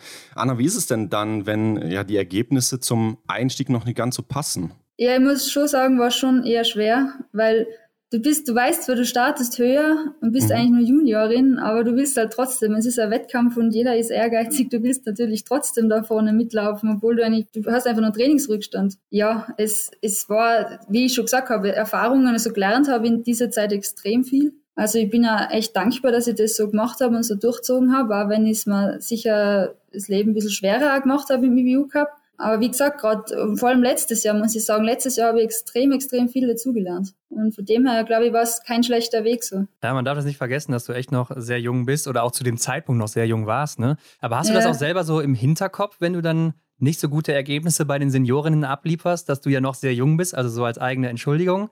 Weil ich hm. glaube, ich selber als Athlet oder als Athletin wäre dann schon sehr engagiert und auch angefressen, wenn ich auch als 18-Jähriger oder so nicht die Ergebnisse liefere, die ich äh, gerne hätte. Ne? Ja, gut, also ich schon. Wenn ich dann ins Ziel gekommen bin und habe gesehen, ah, nicht einmal Punkte oder keine Ahnung. Aber meine, hauptsächlich meine Eltern haben mich dann nicht wieder erinnert, du Anna, du bist eigentlich nur Juniorin. Ähm, du musst da vorne noch nicht dominieren und äh, sammel die Erfahrung und lauf da mit. Ich meine, grundsätzlich in dem Corona-Jahr haben wir nicht einmal eine andere Chance gehabt.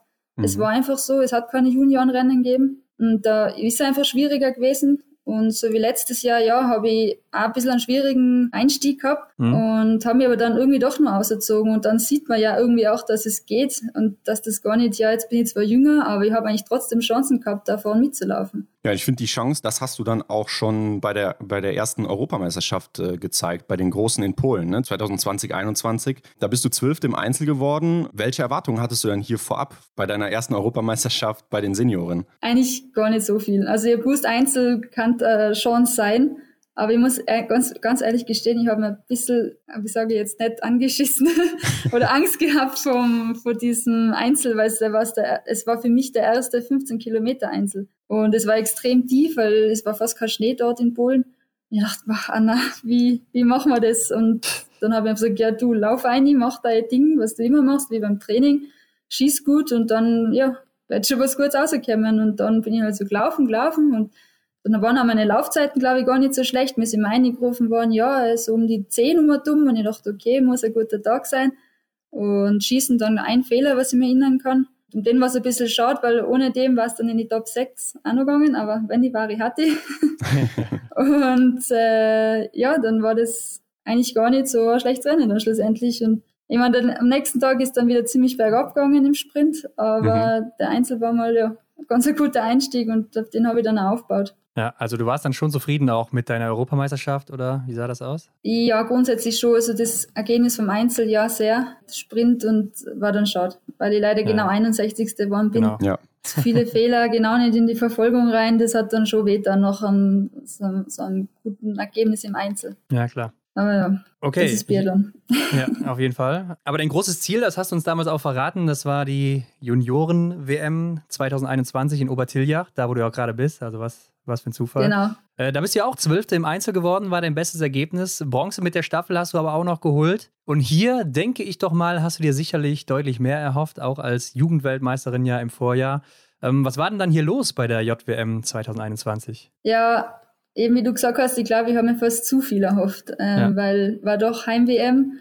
Ähm, es waren Medien da, es war einfach echt viel Trummel um einen herum ich glaube, ich war da einfach echt mental auf das überhaupt nicht eingestellt und mir war das alles einfach ein bisschen zu viel und zu viel Trummel und ich wollte unbedingt, unbedingt, unbedingt und wenn du etwas unbedingt willst, dann ja, funktioniert es meistens nicht. Aber es war dann eben umso schöner, dass wir wenigstens mit der Staffel dann noch Bronze gemacht haben. Das war echt cool. Dann mit den Mädels haben wir noch gescheit gefeiert am Schluss und ja, das hat mir dann noch mal ein bisschen ausgezogen aus dem Tief, was ich da gehabt habe. Und nein, es war für mich echt, ich habe fast nicht geschlafen können, ich habe nichts gegessen, weil ich einfach so nervös war und da unbedingt abliefern wollte und weil es ja irgendwie, glaube ich, viele Erwartet da haben, dass ich da eine Medaille mache, glaube ich.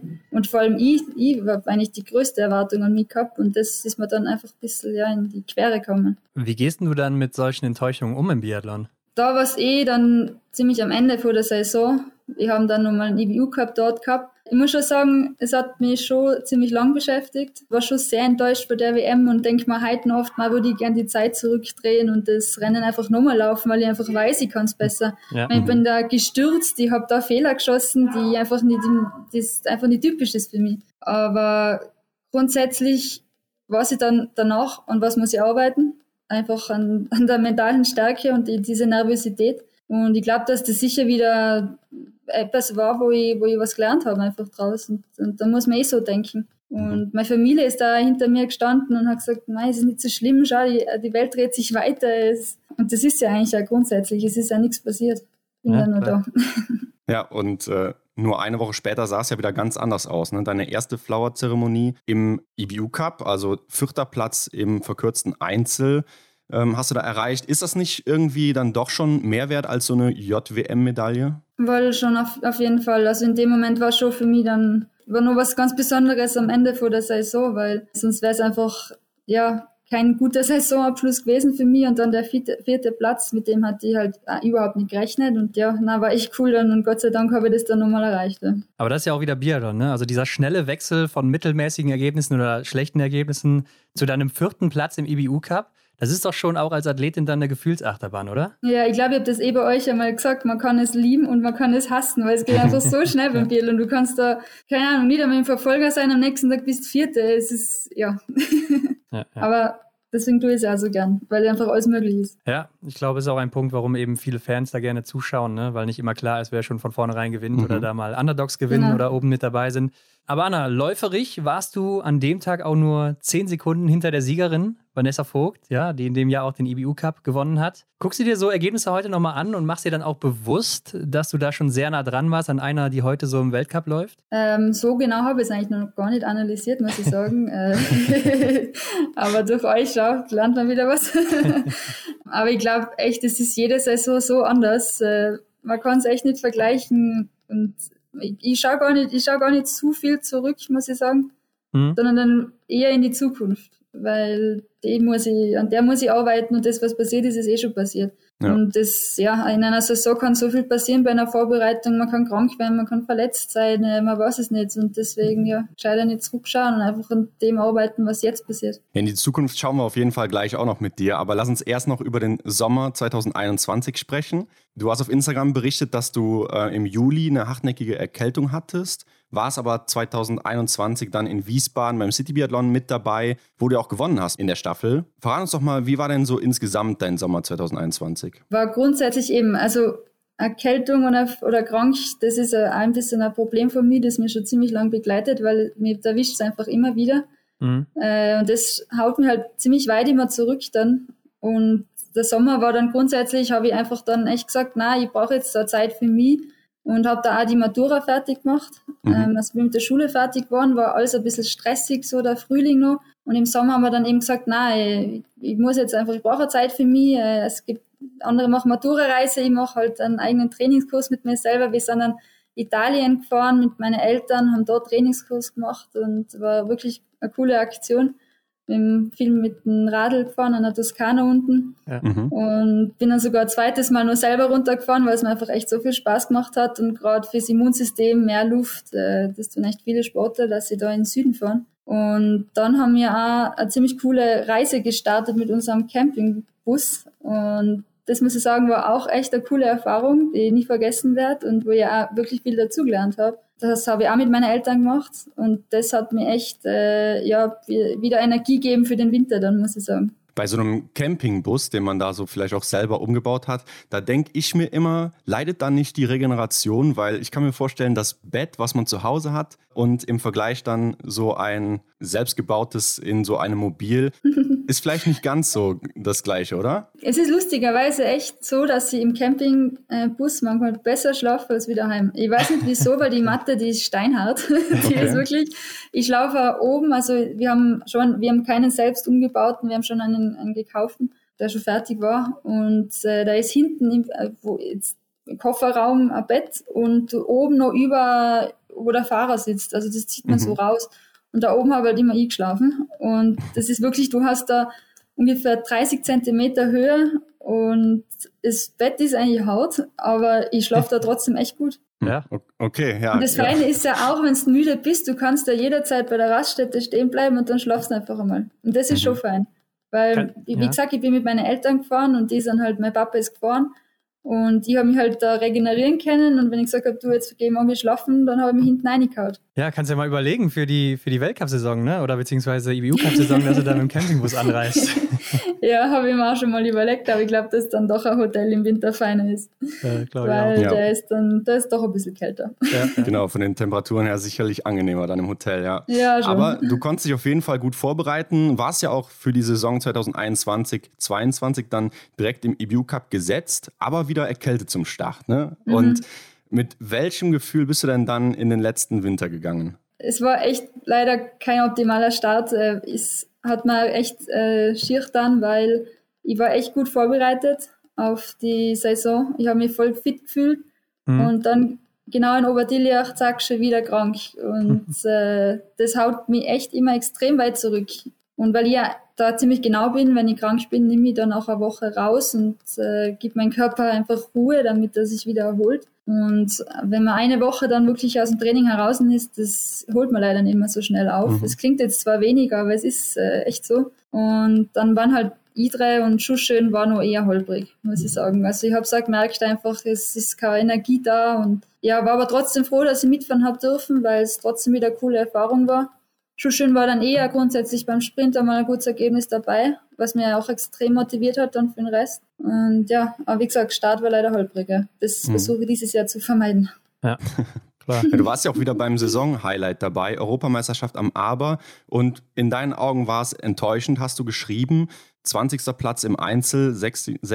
Platz im Sprint und 51. in der Verfolgung. Das heißt, hier wolltest du schon mehr holen dann? Ja, schon. Also aber habe ich mir echt äh, mehr erwartet und vor allem noch dem 20. Platz im Einzel, mhm. äh, weil der jetzt gar nicht so schlecht war, meiner mhm. Meinung nach. Und ich weiß echt nicht, was da schiefgegangen ist am Aber. Aber da, also es war extrem windig, das muss man ja. jetzt auch sagen, aber da hat echt also gar nichts funktioniert. Das war die schlimmste Woche, glaube ich, von meiner letzten Saison. Es war wirklich, ich, ich kann es nicht einmal erklären, warum. Ich habe ein bisschen was am Quer verstellt, wahrscheinlich hat es an dem gelegen, weil es war halt ziemlich neblig immer und habe dann mit dem anderen Cone geschossen und war vielleicht alles ein bisschen zu viel Umstellung und zu viel Hektik. Das wird an dem jetzt wahrscheinlich gelegen haben. Aber im Sprint sehe ich ja einen Platz besser als im Vorjahr, also es geht voran, oder? Es geht voran. Wir sind Verfolger gewesen, ja. Wir waren immer die Verfolger dabei. Ja. Geht bergauf. Aber wie schnell kannst du sowas abhaken, wenn du so Enttäuschungen erlebst im Biathlon? Also ist das am nächsten Tag wieder vorbei oder sogar schon ein paar Stunden später und dann geht es wieder weiter oder wie lange dauert das bei dir? Also grundsätzlich letztes Jahr war die war es nicht ganz so schlimm, weil ja äh, mein Freund ist ja der Claude Emilier mhm. und der hat echt ganz äh, gute Saison gehabt oder halt eine gute EM. Jetzt habe ich mich einfach für ihn mitfreuen können und dann ist halt mein, mein wie sagt man jetzt nicht Blamage, aber halt meine schlechten Rennen kommen halt so ein bisschen, sagt man, übertauchen. Ja, okay, okay. Aber man sieht ja dann nur vier Tage später dein erstes IBU-Cup-Podium, zweiter Platz im Sprint von Novemesto, zehn Treffer gesetzt. Anna, erinnerst du dich noch an diesen Tagen? Kannst du es da mal so ein bisschen mitnehmen? Also wie ging das schon morgens los? Hat man da gemerkt, da ist irgendwas in der Luft hier heute, da da läuft? Nein, da früher nicht, noch nicht so wirklich. Also ich habe mich ja gar nicht an dem Tag jetzt so übermäßig äh, stark gefühlt. Ich habe gewusst, also Novemesto ist äh, ein Ort, der mir richtig liegt. Da habe ich ja äh, mein erstes gutes Junior Cup Ergebnis gemacht, dass ich mich erinnern kann. Da bin ich siebte geworden und war aber glaube ich nur Jugendläuferin. Ja. Und habe eigentlich dort immer, wenn ich gelaufen bin, eigentlich nie schlechte Rennen gemacht. Und äh, weiß ja, dass wir eine ziemlich gute Ski dort haben. Also Fischer ist da gerade, ist meistens in Novemest immer ziemlich gut dabei, weiß nicht warum. Mhm. Mhm. Und ja, habe dann Ski testet und äh, habe mich echt nicht so, meistens sind die, die, Hack, die, die Beine extrem müde. das ist meistens bei den Rennen so, aber wenn sie müde sind, dann sind es immer die guten Rennen. Ich weiß nicht warum, okay. es ist einfach immer so. Und an dem Tag war es auch so ja, einschießen hat alles gut gepasst, einfach gleich schnell erledigt, äh, schön alles Zehnertreffer und gestartet und war extrem in einem Tunnel drin die, an dem Tag. Und bin einfach gelaufen, gelaufen, gelaufen, mir fast schon zu schnell. Zuerst dachte ich, Hanna, die erste Runde habe ich schon gehört, ich bin da extrem weit vorne, dachte, ich musst ein bisschen zurücknehmen, weil sonst, äh, das, das, das wirst nicht durchdrücken bis zum Ende. Mhm. Ja, dann zweimal, also liegend null, stehend null und letzte Runde dann höre ich ja, ähm, eins und es kommt aber nur eine von hinten, eine Französin, aber sonst kommt nichts mehr und ich dachte, das gibt's jetzt nicht, ich bin echt in mein Leben gelaufen. das, nach dem, nach Arber, wie, wie geht jetzt sowas? Und dann ins Ziel und echt, ich war so, so, so happy, dass ich das geschafft habe. Und äh, ja, es hat sicher einen großen Wert für mich, die, die Cup-Medaille. Wenn du sagst, du hast schon schwere Beine und ähm, wie ist das dann für dich mental? Also wenn du am Start stehst, bist du dann eher nervös, weil du weißt, du hast schwere Beine oder bist du eher lockerer, weil du denkst, ja, heute geht hier eh nichts oder wie ist das? Ja, meistens denke ich eben lieber ins Negative, damit ich mich dann überrasche, was aber ja. grundsätzlich eigentlich keine gute Idee ist. aber nein, an dem Tag habe ich mir eigentlich gar nicht viel gedacht. Ich war einfach froh, dass ich noch dabei sein habe können nach dem Arber und dass ich da noch mit habe durfte nach Novemesto, weil es schon ein Ziel war, da einfach im IBU Cup zu bleiben und ja, bin aus und, und dann gar nicht mehr viel gedacht, einfach das gemacht, was ich im Training mache. Ja, sehr gut. Aber das war auch so ein bisschen das, was Denise uns erzählt hat. Also Denise Herrmann äh, in der letzten Woche noch, als sie gesagt hat, äh, bei ihrem Olympiasieg, da war sie auch recht locker drauf, weil sie ja. nicht so viel erwartet hatte und äh, einfach froh war, dass sie da war. Vielleicht ist das bei dir ja auch so ein Punkt, ne? dass er irgendwie so, wenn man locker ja, drauf ist, dass es dann besser läuft. Ja. Hm, nicht zu locker, ein bisschen Anspannung braucht man immer, aber klar, ja. Ja, ja. Einfach nicht verkopfen. Und ich meine, grundsätzlich ist dieser Wettkampf ist ein schnelles Training. Also du musst nicht irgendwas anderes machen, wie man im Training macht. Und an dem muss man einfach, äh, an das muss man denken. Leicht gesagt, ne? Das ist leicht gesagt, es wäre schön, wenn es immer so funktioniert, und, aber ja. Ja, eben. Also das Umsetzen ist das Schwierige. Ähm, aber wie ist es denn dann auch endlich mal bei den Großen auf dem Podium zu stehen? Also ist das anders als bei einem Juniorenrennen? Äh, wie fühlt sich das an? Grundsätzlich in dem Moment eigentlich nicht so wirklich. Es war ganz lustig. Ich habe mir gedacht, ja, ich bin da jetzt eh bei den Junioren oder es war, die Siegerehrung ist ja ziemlich ähnlich so. Geht eigentlich dann eher ziemlich zackig schnell vorbei, weil dann sind eh schon die Jungs dran. Also, ja. nein, es ist sicher was. Ich, eigentlich habe ich es erst viel später realisiert, dass, dass ich da jetzt echt gegen äh, richtig starke Läufer gelaufen bin, die ja. im Weltcup sicher auch äh, unter die Top, sagen wir mal, 20 laufen können. Und das war dann schon echt äh, Motivation für mich. Ja, mit den Leistungen hätte man dir auch ähm, liebend gern den Start bei der JWM gegönnt. Den hast du aber leider verpasst wegen einem positiven Covid-Test. Ja, natürlich ist es enttäuschend und klar, man hat ja auch nicht viele Chancen bei so einer JWM dabei zu sein. Aber Anna, wie blickst du heute dann darauf zurück, dass du das verpasst hast? Ja, eben die Freude war leider nicht äh, sehr lang, oder ist mir nicht sehr lang geblieben. Es war, ich bin heimgefahren von, von Obermesto ähm, dann haben wir noch ein bisschen Pause gehabt und mhm. dann hat leider bei mir in der Familie schon jemand den ersten positiven Corona-Fall gehabt und ich habe mich dann mhm. gleich mal abgeschottet und habe gedacht, vielleicht kann ich mich noch irgendwie retten, aber leider ist, ja, vier Tage später es mich dann auch erwischt und dann habe ich, es war eh nur Zeit eigentlich bis zur, bis zur WM, aber ich habe halt wie in Österreich, ich glaube, es war, war bei euch auch äh, ziemlich streng, also wir haben zehn ja. Tage oder fünf Tage Quarantäne, dann hat man sich freitesten können. Und wenn der aber immer noch positiv ist, dann muss nochmal fünf Tage Quarantäne. Mhm. Bei mir war es dann auch leider so, bei mir war er nicht negativ und bin dann zehn Tage halt eben in Quarantäne gesessen, habe aber grundsätzlich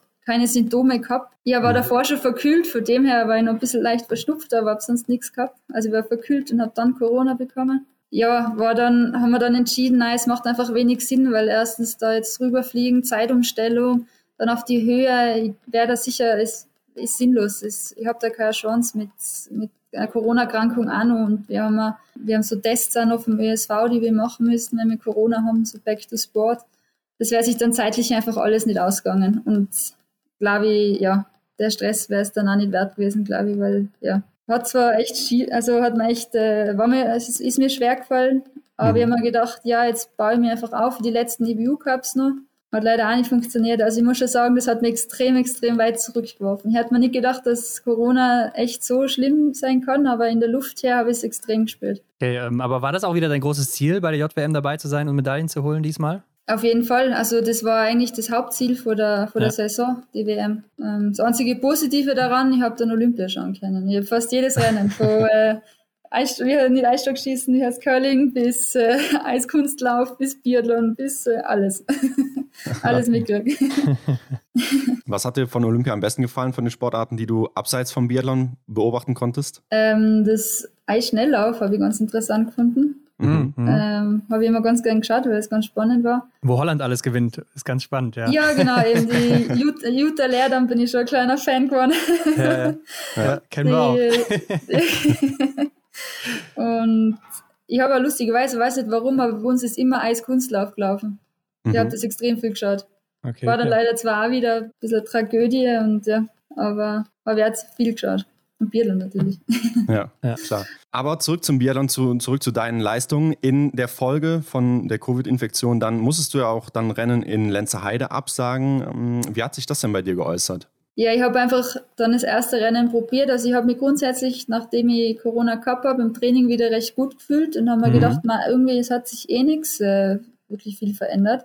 Ja. Und haben dann entschieden, ja, okay, Lenzerheide probieren wir es, weil zum Verlieren habe ich ja nichts. Und Lenzerheide ist halt leider auch auf der Höhe und hat, ist eine extrem schwierige Strecke. Also ich glaube, eine von den schwierigsten Strecken, die ich kenne. War, das war echt äh, so, vom ersten Schritt weg war das nur, nur Kämpfen und es war wirklich eins von die, von die schlimmsten Rennen, muss ich ehrlich zugeben, die ich jemals gehabt habe, weil es ist da nichts weitergegangen. Ich habe keine Luft gekriegt, es war keine Energie in die Beine. Es ist kurz davor, dass ich mir erst das Rennen abbrochen habe, weil ich einfach am höchsten Punkt, ich, da, ich war wie leer. Ich habe sowas noch nie erlebt. Und dann haben wir einfach gesagt, nein, es macht keinen Sinn mehr so. Und probieren wir nochmal für Riednauen, dass wir da nochmal aufbauen. Riednauen war dann ein bisschen besser schon, aber auch noch nicht ganz. Und dann war eh die Saison, war dann echt froh, dass die Saison vorbei war, weil ja, das wäre nicht mehr lang so gegangen. Und dann habe ich echt ausgenommen und das alles auskurieren lassen. Und ja, bin ja. dann gleich wieder krank geworden, sogar nach der Saison. Also okay. hat es dann echt, äh, ja. ja. Viel Glück gehabt auf jeden Fall gegen Ende der Saison. Ähm, aber ich sehe gerade ja. auch in Lenzerheide waren deine Laufzeiten gar nicht so schlimm. Ne? Also ich sag mal mittelmäßig bei dem ja, Staffelfeld. mittelmäßig, aber wenn man jetzt nach Nove Mesto schaut, da wäre schon normalerweise mehr noch drin. und gerade vor Ende der Saison käme ich so richtig in Fahrt erst. Ja. Also von dem her, es war sicher nicht mein, mein Niveau. Ja, nee, also da warst du schon deutlich besser unterwegs, ganz klar. Aber was nimmst du denn jetzt mit aus diesem Winter? auf jeden Fall wieder die ganzen Erfahrungen halt äh, aus dem EBU Cup. Also es ist echt immer wieder, wo man was dazulernt. Egal, ob es die ersten Rennen mit Kälte, wie man damit umgeht, äh, mental, wie man damit umgeht, äh, mit der Nervosität, das ist also ein bisschen besser geworden. Mhm. Ähm, und gerade eben Nove Mesto. An das Rennen blicke ich echt oft zurück. Ja. Was habe ich da gemacht? Äh, wie kann ich das wieder umsetzen? Das ist ja an dem paar Jahren. Aber jonglierst du auch noch vor jedem Rennen? Das habe ich jetzt mittlerweile ein bisschen versucht zu reduzieren, weil es nicht, weil es sich nicht immer ausgeht. Und dann hat es mir fast mehr gestresst, als wir das mir. Aber wenn es geht, mache ich schon noch, ja. Die Banane habe ich jetzt weggelassen. Die Banane, die, die, habe, die zwinge ich jetzt nicht mehr, dass sie die ist. Geht auch ohne Banane. Wurde das mit dem Jonglieren jetzt schon so ein bisschen zum Zwang, wenn du es nicht gemacht hast, dass du dann dachtest, oh, jetzt geht es heute nicht gut, weil ja, ich nicht gemacht habe? Ja, eben, es ist fast ja? schon so ein bisschen äh, Aberglaube geworden okay. mit ja, dem Jonglieren. Weil es war halt einmal ein Rennen, wo, wo ich jongliert habe und dann war das ein gutes Rennen und dann meint man jetzt, hat das am Jonglieren äh, hm. gelegen, aber es ist ein kompletter Blödsinn. Ja, aber ja. Ja, das Beste ist wahrscheinlich, wenn man sich von solchen Dingen frei macht, ne, damit man das äh, darauf nicht angewiesen ist oder sich da irgendwie einen Kopf macht, wenn es dann nicht passiert ist. Aber Anna, lass uns mal gucken, was aktuell so in der Vorbereitung bei dir ging und springen direkt mal zu den österreichischen Meisterschaften. Hier hast du ja einen Doppelsieg bei den Juniorinnen geholt. Im Sprint und im Einzel, beziehungsweise verkürzter Einzel war das ja bei dir. Jeweils zwei Fehler geschossen, aber dein Vorsprung dabei, eine Minute 21 im Sprint und drei Minuten 47 im Einzel. Wie kann es denn sein, dass du deinen Teamkolleginnen da so wegläufst, Anna? Ähm, ehrlich gesagt, ich weiß es selber nicht. Ich weiß es bis heute noch nicht. es war echt, äh, es, es, war nämlich eigentlich so von den Bedingungen her furchtbar. Es hat geregnet, es war kalt, es war echt äh, richtig ungut zum Laufen. Ähm, aber es war anscheinend ein guter Tag für mich. Und ich muss ja sagen, meine Vorbereitung, die läuft da bis jetzt echt gut. Ich bin bis jetzt noch nie krank geworden. Ich muss mhm, auf Holz klopfen. Sehr gut, ja. Hoffentlich bleibt so. Das ist schon mal ganz wichtig bei mir und habe sicher den Sommer auch wieder viel dazugelernt und äh, sicher wieder einen Fortschritt gemacht. Und dann haben das die Sommerrennen eh bestätigt. Und da bin ich echt froh, weil Sommer ist meistens immer bei mir so ein bisschen schwierig noch.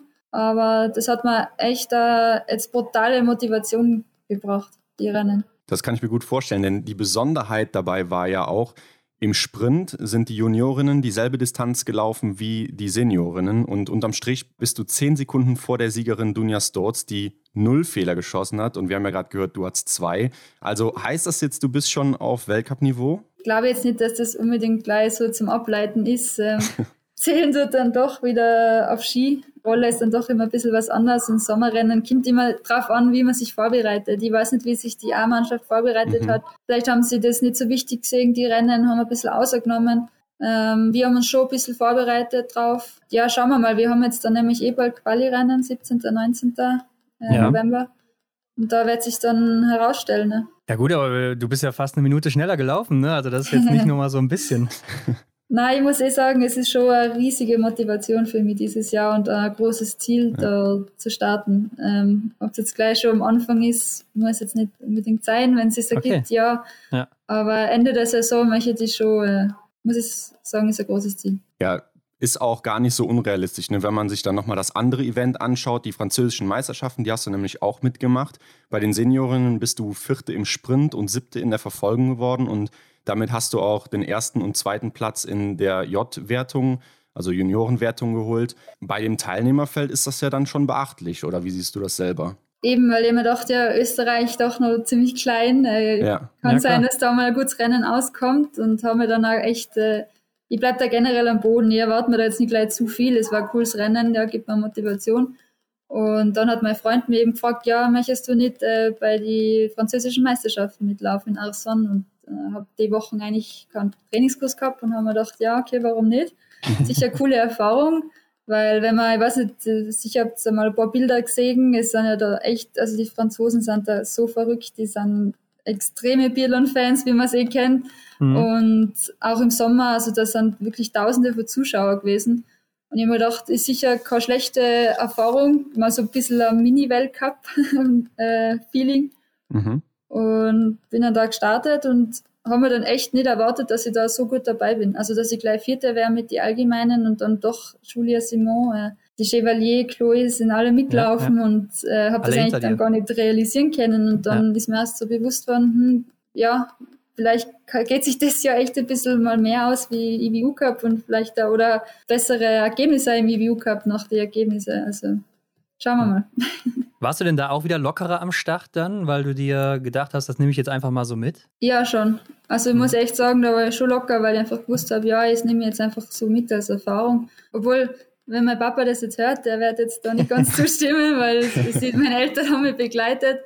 Und am Tag davor habe ich mal echt gedacht, ich habe so schlecht geschossen am Tag davor. Echt, das vier Fehler zum Teil. Und ich dachte, Anna, was tust du da? Ich habe zu Papa gesagt, Papa, wenn ich, weil Papa hat mit mir eingeschossen, der hat mich mhm. da ähm, betreut.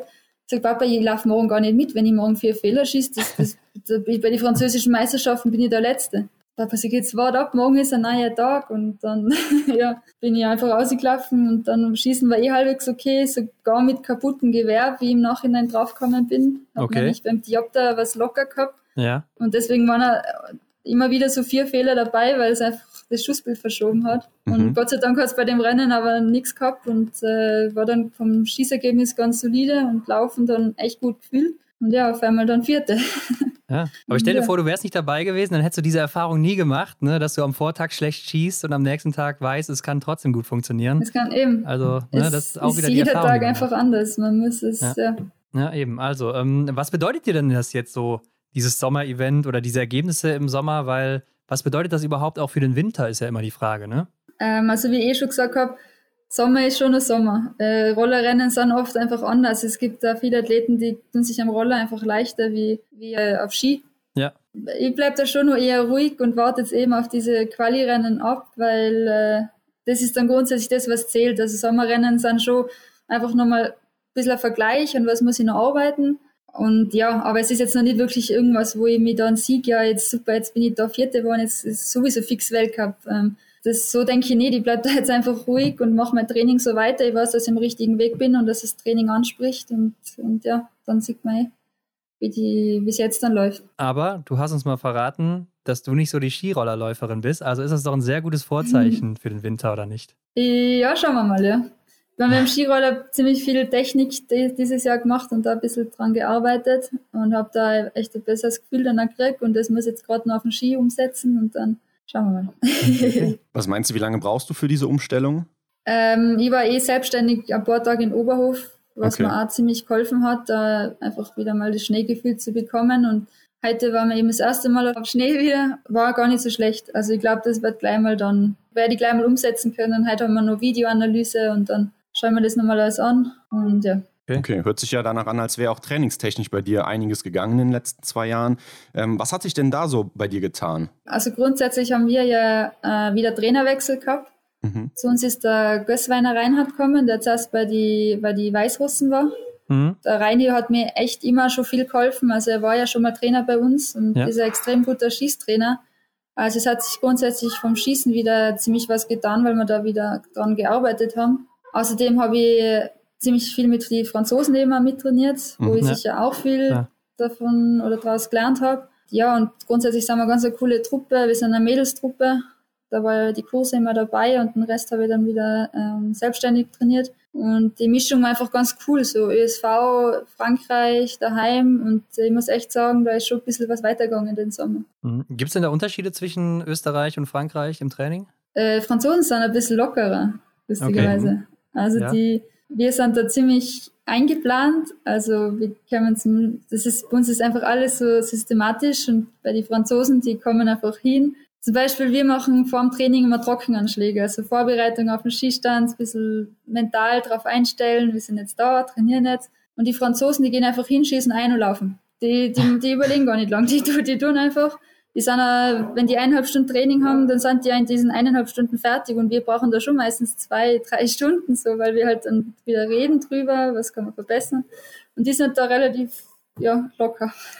Ja, wahrscheinlich auch so wie in Deutschland dann, also Österreich, denke ich, dass das ziemlich ähnlich ist. So also stelle ich mir das zumindest vor. Und die mhm. Franzosen vielleicht so ein bisschen wie die Norweger, ne, wo wir auch gehört haben, dass die so ein bisschen lockerer sind im Training, ein bisschen eigenständiger. Ja, ja, es kann sein, ja, dass die da ein bisschen wohl vom System Deine her. Schwester war doch in Norwegen, oder? Genau, meine Schwester war ein Jahr dort, ja. äh, ist dort Schule gegangen und weiter, jetzt hat sie leider den Sport nämlich lassen, aber dort auch noch okay. äh, Biathlon gemacht. Ja. Okay, okay. Wir haben aber auch gesehen, Anna, du hast das Krafttraining jetzt eingebaut. Ne? Also in, in, auf Instagram konnte man dich jetzt auch mal im Gym sehen. Da warst du ja immer recht vorsichtig, hast du uns auch mal erzählt. Wann hast du entschieden, das muss jetzt auch mal sein? Äh, ja, genau. Also es war eigentlich, äh, Krafttraining mache ich jetzt seit ungefähr eineinhalb Jahren jetzt wirklich professionell, mhm. weil für mich war einfach echt das Motto, ähm, wir machen halt immer, wir haben viel Haltübungen gemacht und bei mir war immer ein bisschen das Motto, wenn ich mein eigenes Körpergewicht noch nicht erhalte, dann brauche ich noch kein Zusatzgewicht. Mhm. Und äh, mein Papa hat halt auch recht viel Erfahrung aus seiner, seiner Athletenzeit und weiß einfach, dass man da extrem viel kaputt machen kann, wenn man das echt nicht professionell macht. Ja, ist so, ja. Seit einer, eineinhalb Jahren bin ich jetzt eben, wir haben ein Olympiazentrum in Innsbruck.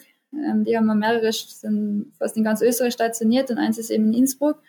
Und da habe ich einen eigenen Trainer zugeteilt gekriegt, der echt auf mich schaut und äh, jede Übung mit mir durchgeht und das hat mir jetzt echt äh, auch extrem geholfen, muss ich sagen. Und hat, das war sicher so ein fehlendes Puzzleteil, was noch gefehlt hat in meinem Training, ähm, weil das Krafttraining da schon auch echt, echt viel ausmacht.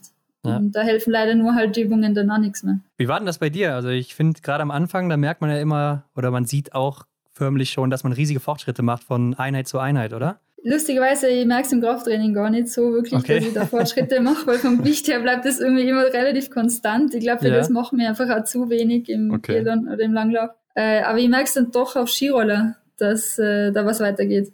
Einfach gerade die Beinarbeit wird dann mehr, äh, ja. du kannst beim Oberkörper einsetzen, da merkt man dann schon, dass da was, was weitergeht. Ja. Und ein Punkt oder ein Thema ähm, hast du in der Vergangenheit bei uns auch schon mal angesprochen, das sind deine Schießzeiten und die haben wir uns auch mal genauer angeguckt. Wie sieht es denn da aktuell bei dir aus? Grundsätzlich schon besser. Also ich schieße jetzt schon schneller wie davor und äh, sollte es vielleicht im Wettkampf noch ein bisschen mehr umsetzen, weil ich schieße da echt äh, im Training schon relativ schnell schon, also richtig äh, Zeiten, die, die so im Weltcup geschossen werden. Mhm. Ähm, nur bin ich halt manchmal im Wettkampf dann noch so ein bisschen vorsichtiger und gehe auf Nummer sicher, obwohl es wahrscheinlich meistens besser wäre, das einfach so durchzuziehen wie im Training. Aber wie gesagt, das ist immer leichter gesagt wie getan. Aber ich glaube schon, dass sich da jetzt wieder viel getan hat das Jahr. Ja, bisher haben wir ja leider nichts gesehen im Sommer von dir, weil die Rennen nicht übertragen wurden. Das heißt, obwohl Frankreich ja schon, ne? Also das konnte man mhm. tatsächlich Frankreich sehen. ist übertragen worden ja. auf YouTube, ja, ja genau. Ja, stimmt. Nee, das habe ich mir auch angeguckt. Aber ich glaube nicht, dass da so viel äh, also von mir gezeigt worden ist, weil das war doch. Ja, doch, ich glaube, ein Verfolger war es schon in den ersten zwei, Verfolger drei Runden. kann sein, ja, Sprint glaube ich weniger. Hat mir die ja. Oma gesagt. Ich, habe es mir gar nicht angeschaut. ja, du bist halt keine Französin, ne? Ganz klar. Also, du hast auch nicht so viel gezeigt. Natürlich. Aber du hast es jetzt schon so ein bisschen durchklingen lassen eben. Was nimmst du dir jetzt vor für den kommenden Winter? Also grundsätzlich ist schon noch ein großes Ziel die, die Junioren-WM. Das ist ja meine letzte in Kasachstan. Ja. Schauen wir mal, ob es äh, da dann stattfindet, aber ich glaube schon. Ähm, und EBU Cup, natürlich Top 10. Also es ist schon Hauptziel noch EBU Cup. Äh, okay. Aber ich mich hätte jetzt eh, also es waren meine Ziele waren jetzt einfach im Sommer EBU Cup, Top 10, äh, WM und dann Ende Weltcup, wenn möglich. Und jetzt warte ich halt ein bisschen so die Quali-Rennen ab, dann weiß ich ja genauer, wo ich stehe und, und dann werde ich mir einfach nochmal meine Ziele ein bisschen aktualisieren oder nochmal überdenken. Mhm. Und, ja. Mhm. Okay, und ja, wir haben es jetzt auch schon mal erwähnt. Du bist in Obertiljach für die Weltcup bzw. EBU Cup Quali im österreichischen Team. Da gibt man natürlich sein Bestes. Also ist ja eigentlich der Weltcup angepeilt, oder? Äh, ja, grundsätzlich muss ich ganz ehrlich sein, schon. also ähm, ist schon ein Ziel. Aber es ich habe viel äh, geredet äh, mit meinem Freund, mit meinen Eltern, mit allen möglichen, mit meinem Trainer. Ähm, ja, ich meine, wenn es sich ergibt, ja, ob's, wir schauen da noch, es muss echt ein Top-Ergebnis sein, dann macht Sinn, sage ich mal.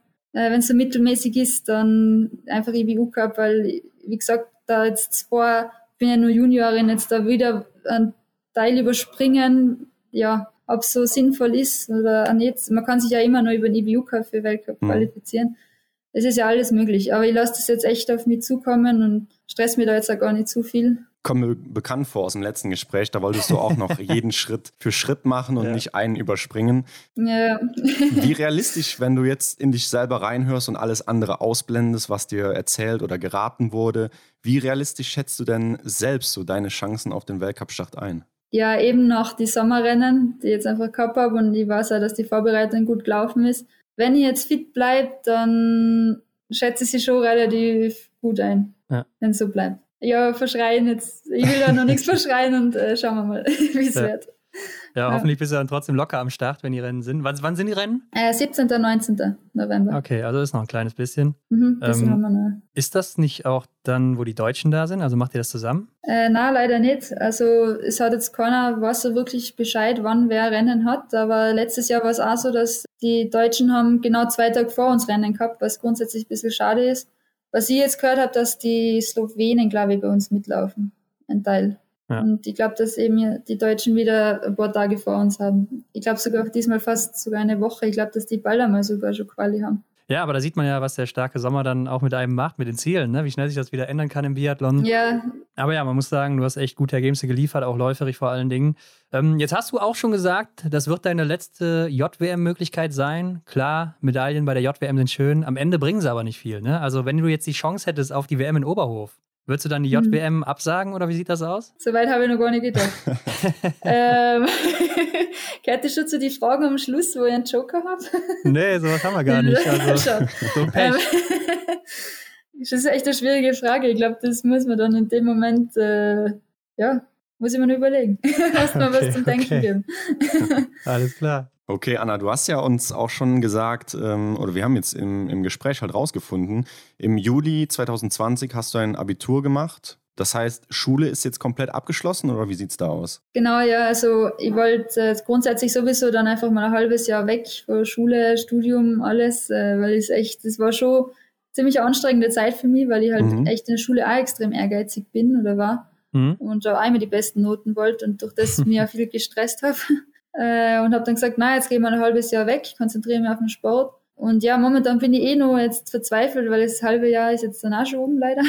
Ja, also es geht schnell. Mehr sogar ja. wie ein halbes Jahr. Ja. Mhm. Äh, gutes, gutes Jahr schon. Und bin eben momentan auf der Suche nach Studien aber finde nicht so wirklich was, weil mich einfach Sachen interessieren, so ein bisschen ins Naturwissenschaftliche. Mhm. Und das ist leider halt neben dem Sport nicht möglich. Ähm, jetzt habe ich ja echt einmal überlegt, ob ich vielleicht nach Grenoble studieren gehe, ähm, da ein bisschen von mein Französisch äh, besser. Mhm. aber ist alles nicht ziemlich offen. Also so nur mal so Gedanken. Okay, also du weißt schon, was du gerne machen würdest, du findest nur nicht das passende Angebot, so dass mit dir oder mit deinem Lifestyle, sage ich jetzt mal, aktuell als Biathletin passt. Genau, ja, weil ich brauche halt doch ein Fernstudium. Und mhm. Fernstudien, die sind leider extrem, extrem selten.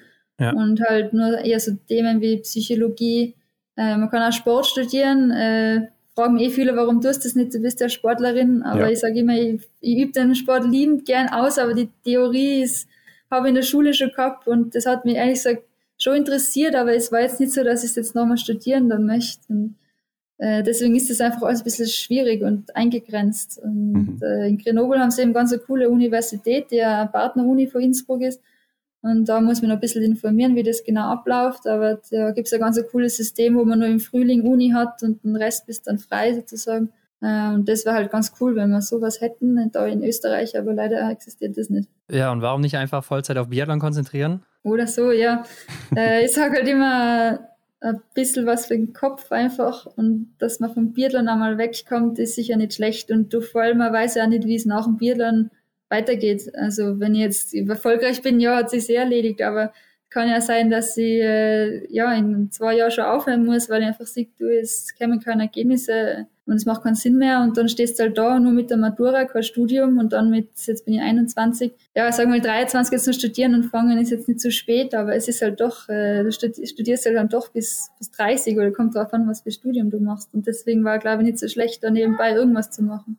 Ja, ich glaube fünf Jahre oder so, ne? Wenn du einen Master machst, dann äh, bist du schon fertig. Äh, ich meine, ich weiß nicht, was du vorhast. Wenn du vielleicht äh, Doktorin werden willst oder so, klar, dann dauert das ein bisschen länger. Aber ja, Wer weiß. Ich glaube, du hast schon ganz gute Connections, Anna. Also, falls es mit dem Biathlon nicht klappen sollte, dann wirst du wahrscheinlich schon was anderes finden.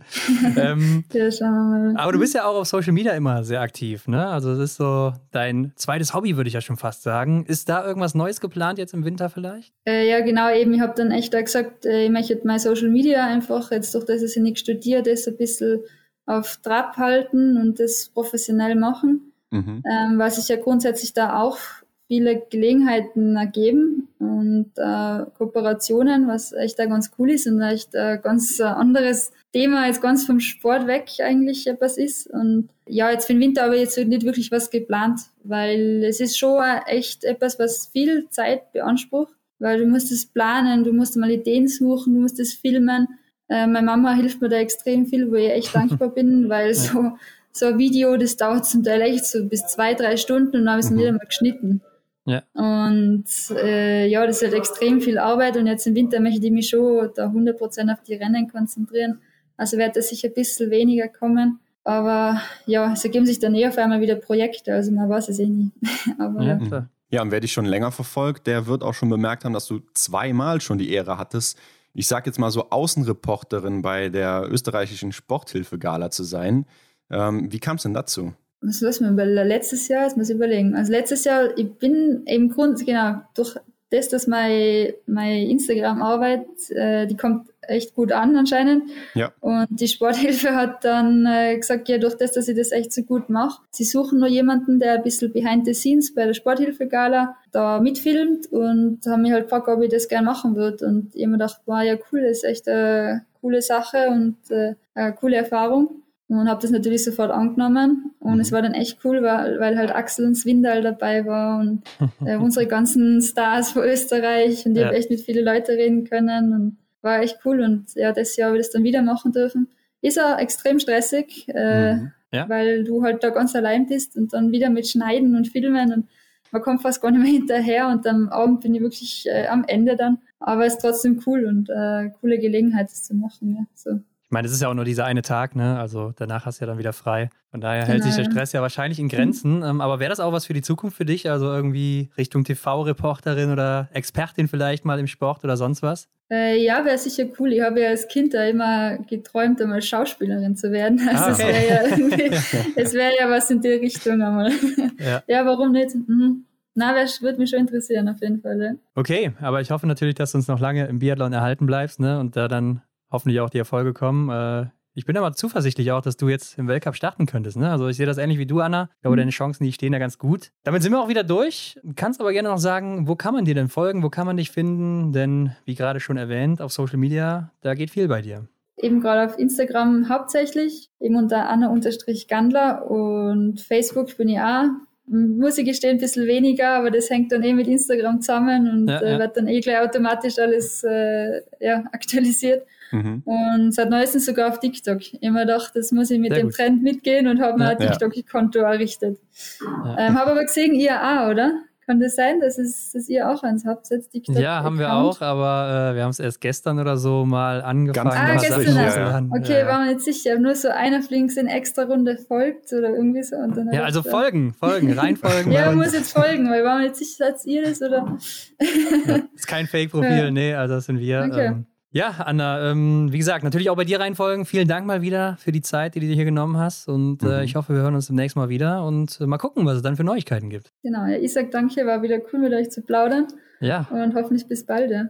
Und Ebenso. Hoffentlich kann also, euch ein bisschen was liefern dann. Ja, klar. Ich hoffe Erzählungen. Auch. Mit Sicherheit. Werden wir bemühen. Ja. Bis alles dann, klar. alles Gute. Dann, ciao. Ja, ciao. ciao. Also, Henrik, da bin ich doch mal gespannt. Wir werden auf jeden Fall am 19. mal nachhören, wo es dann hingeht für Sie. Ja, und ich habe da so eine kleine Vorahnung.